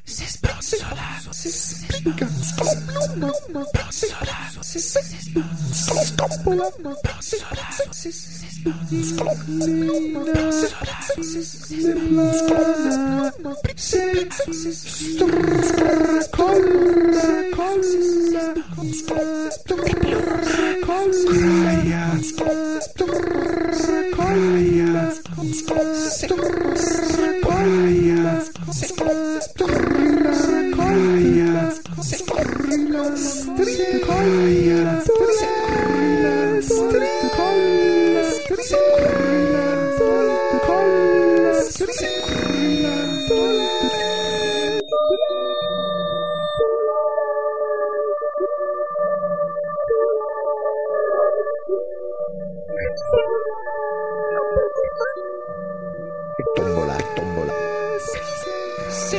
Películas, tómbola. Induna, tómbola, induna. Película, Louis, tómbola, induna, Louis. Es tómbola, hoy, hoy. Es tómbola, induna, hoy. Spámbola. Es tómbola, induna, hoy. Declina. Es tómbola, induna, hoy. Declina. Es tómbola, induna, hoy. Declina. Es tómbola, Buenas noches.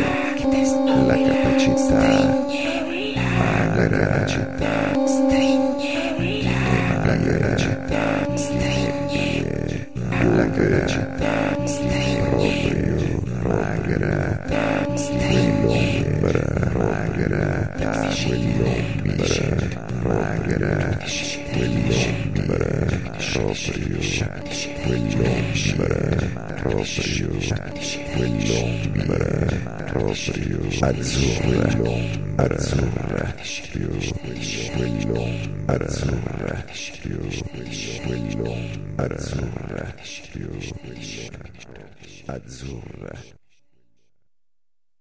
Azzurra.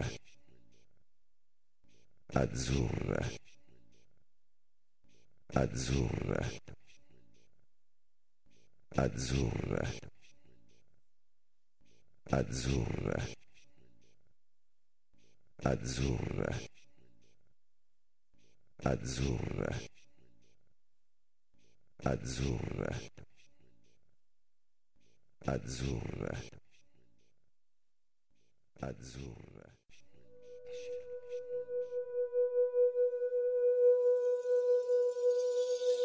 C'était Sonorité, partie 3 de Giovanni Fontana, pour conclure la rencontre du poète avec Julien Blaine, Patrizio Peterlini et Colette Tron au micro de Radio Grenouille, à l'occasion de l'exposition Épigénétique Poétrie au Centre international de poésie de Marseille. Retrouvez ce programme et tout l'art de l'écoute sur le web et sur les plateformes de podcast. À très bientôt sur les ondes.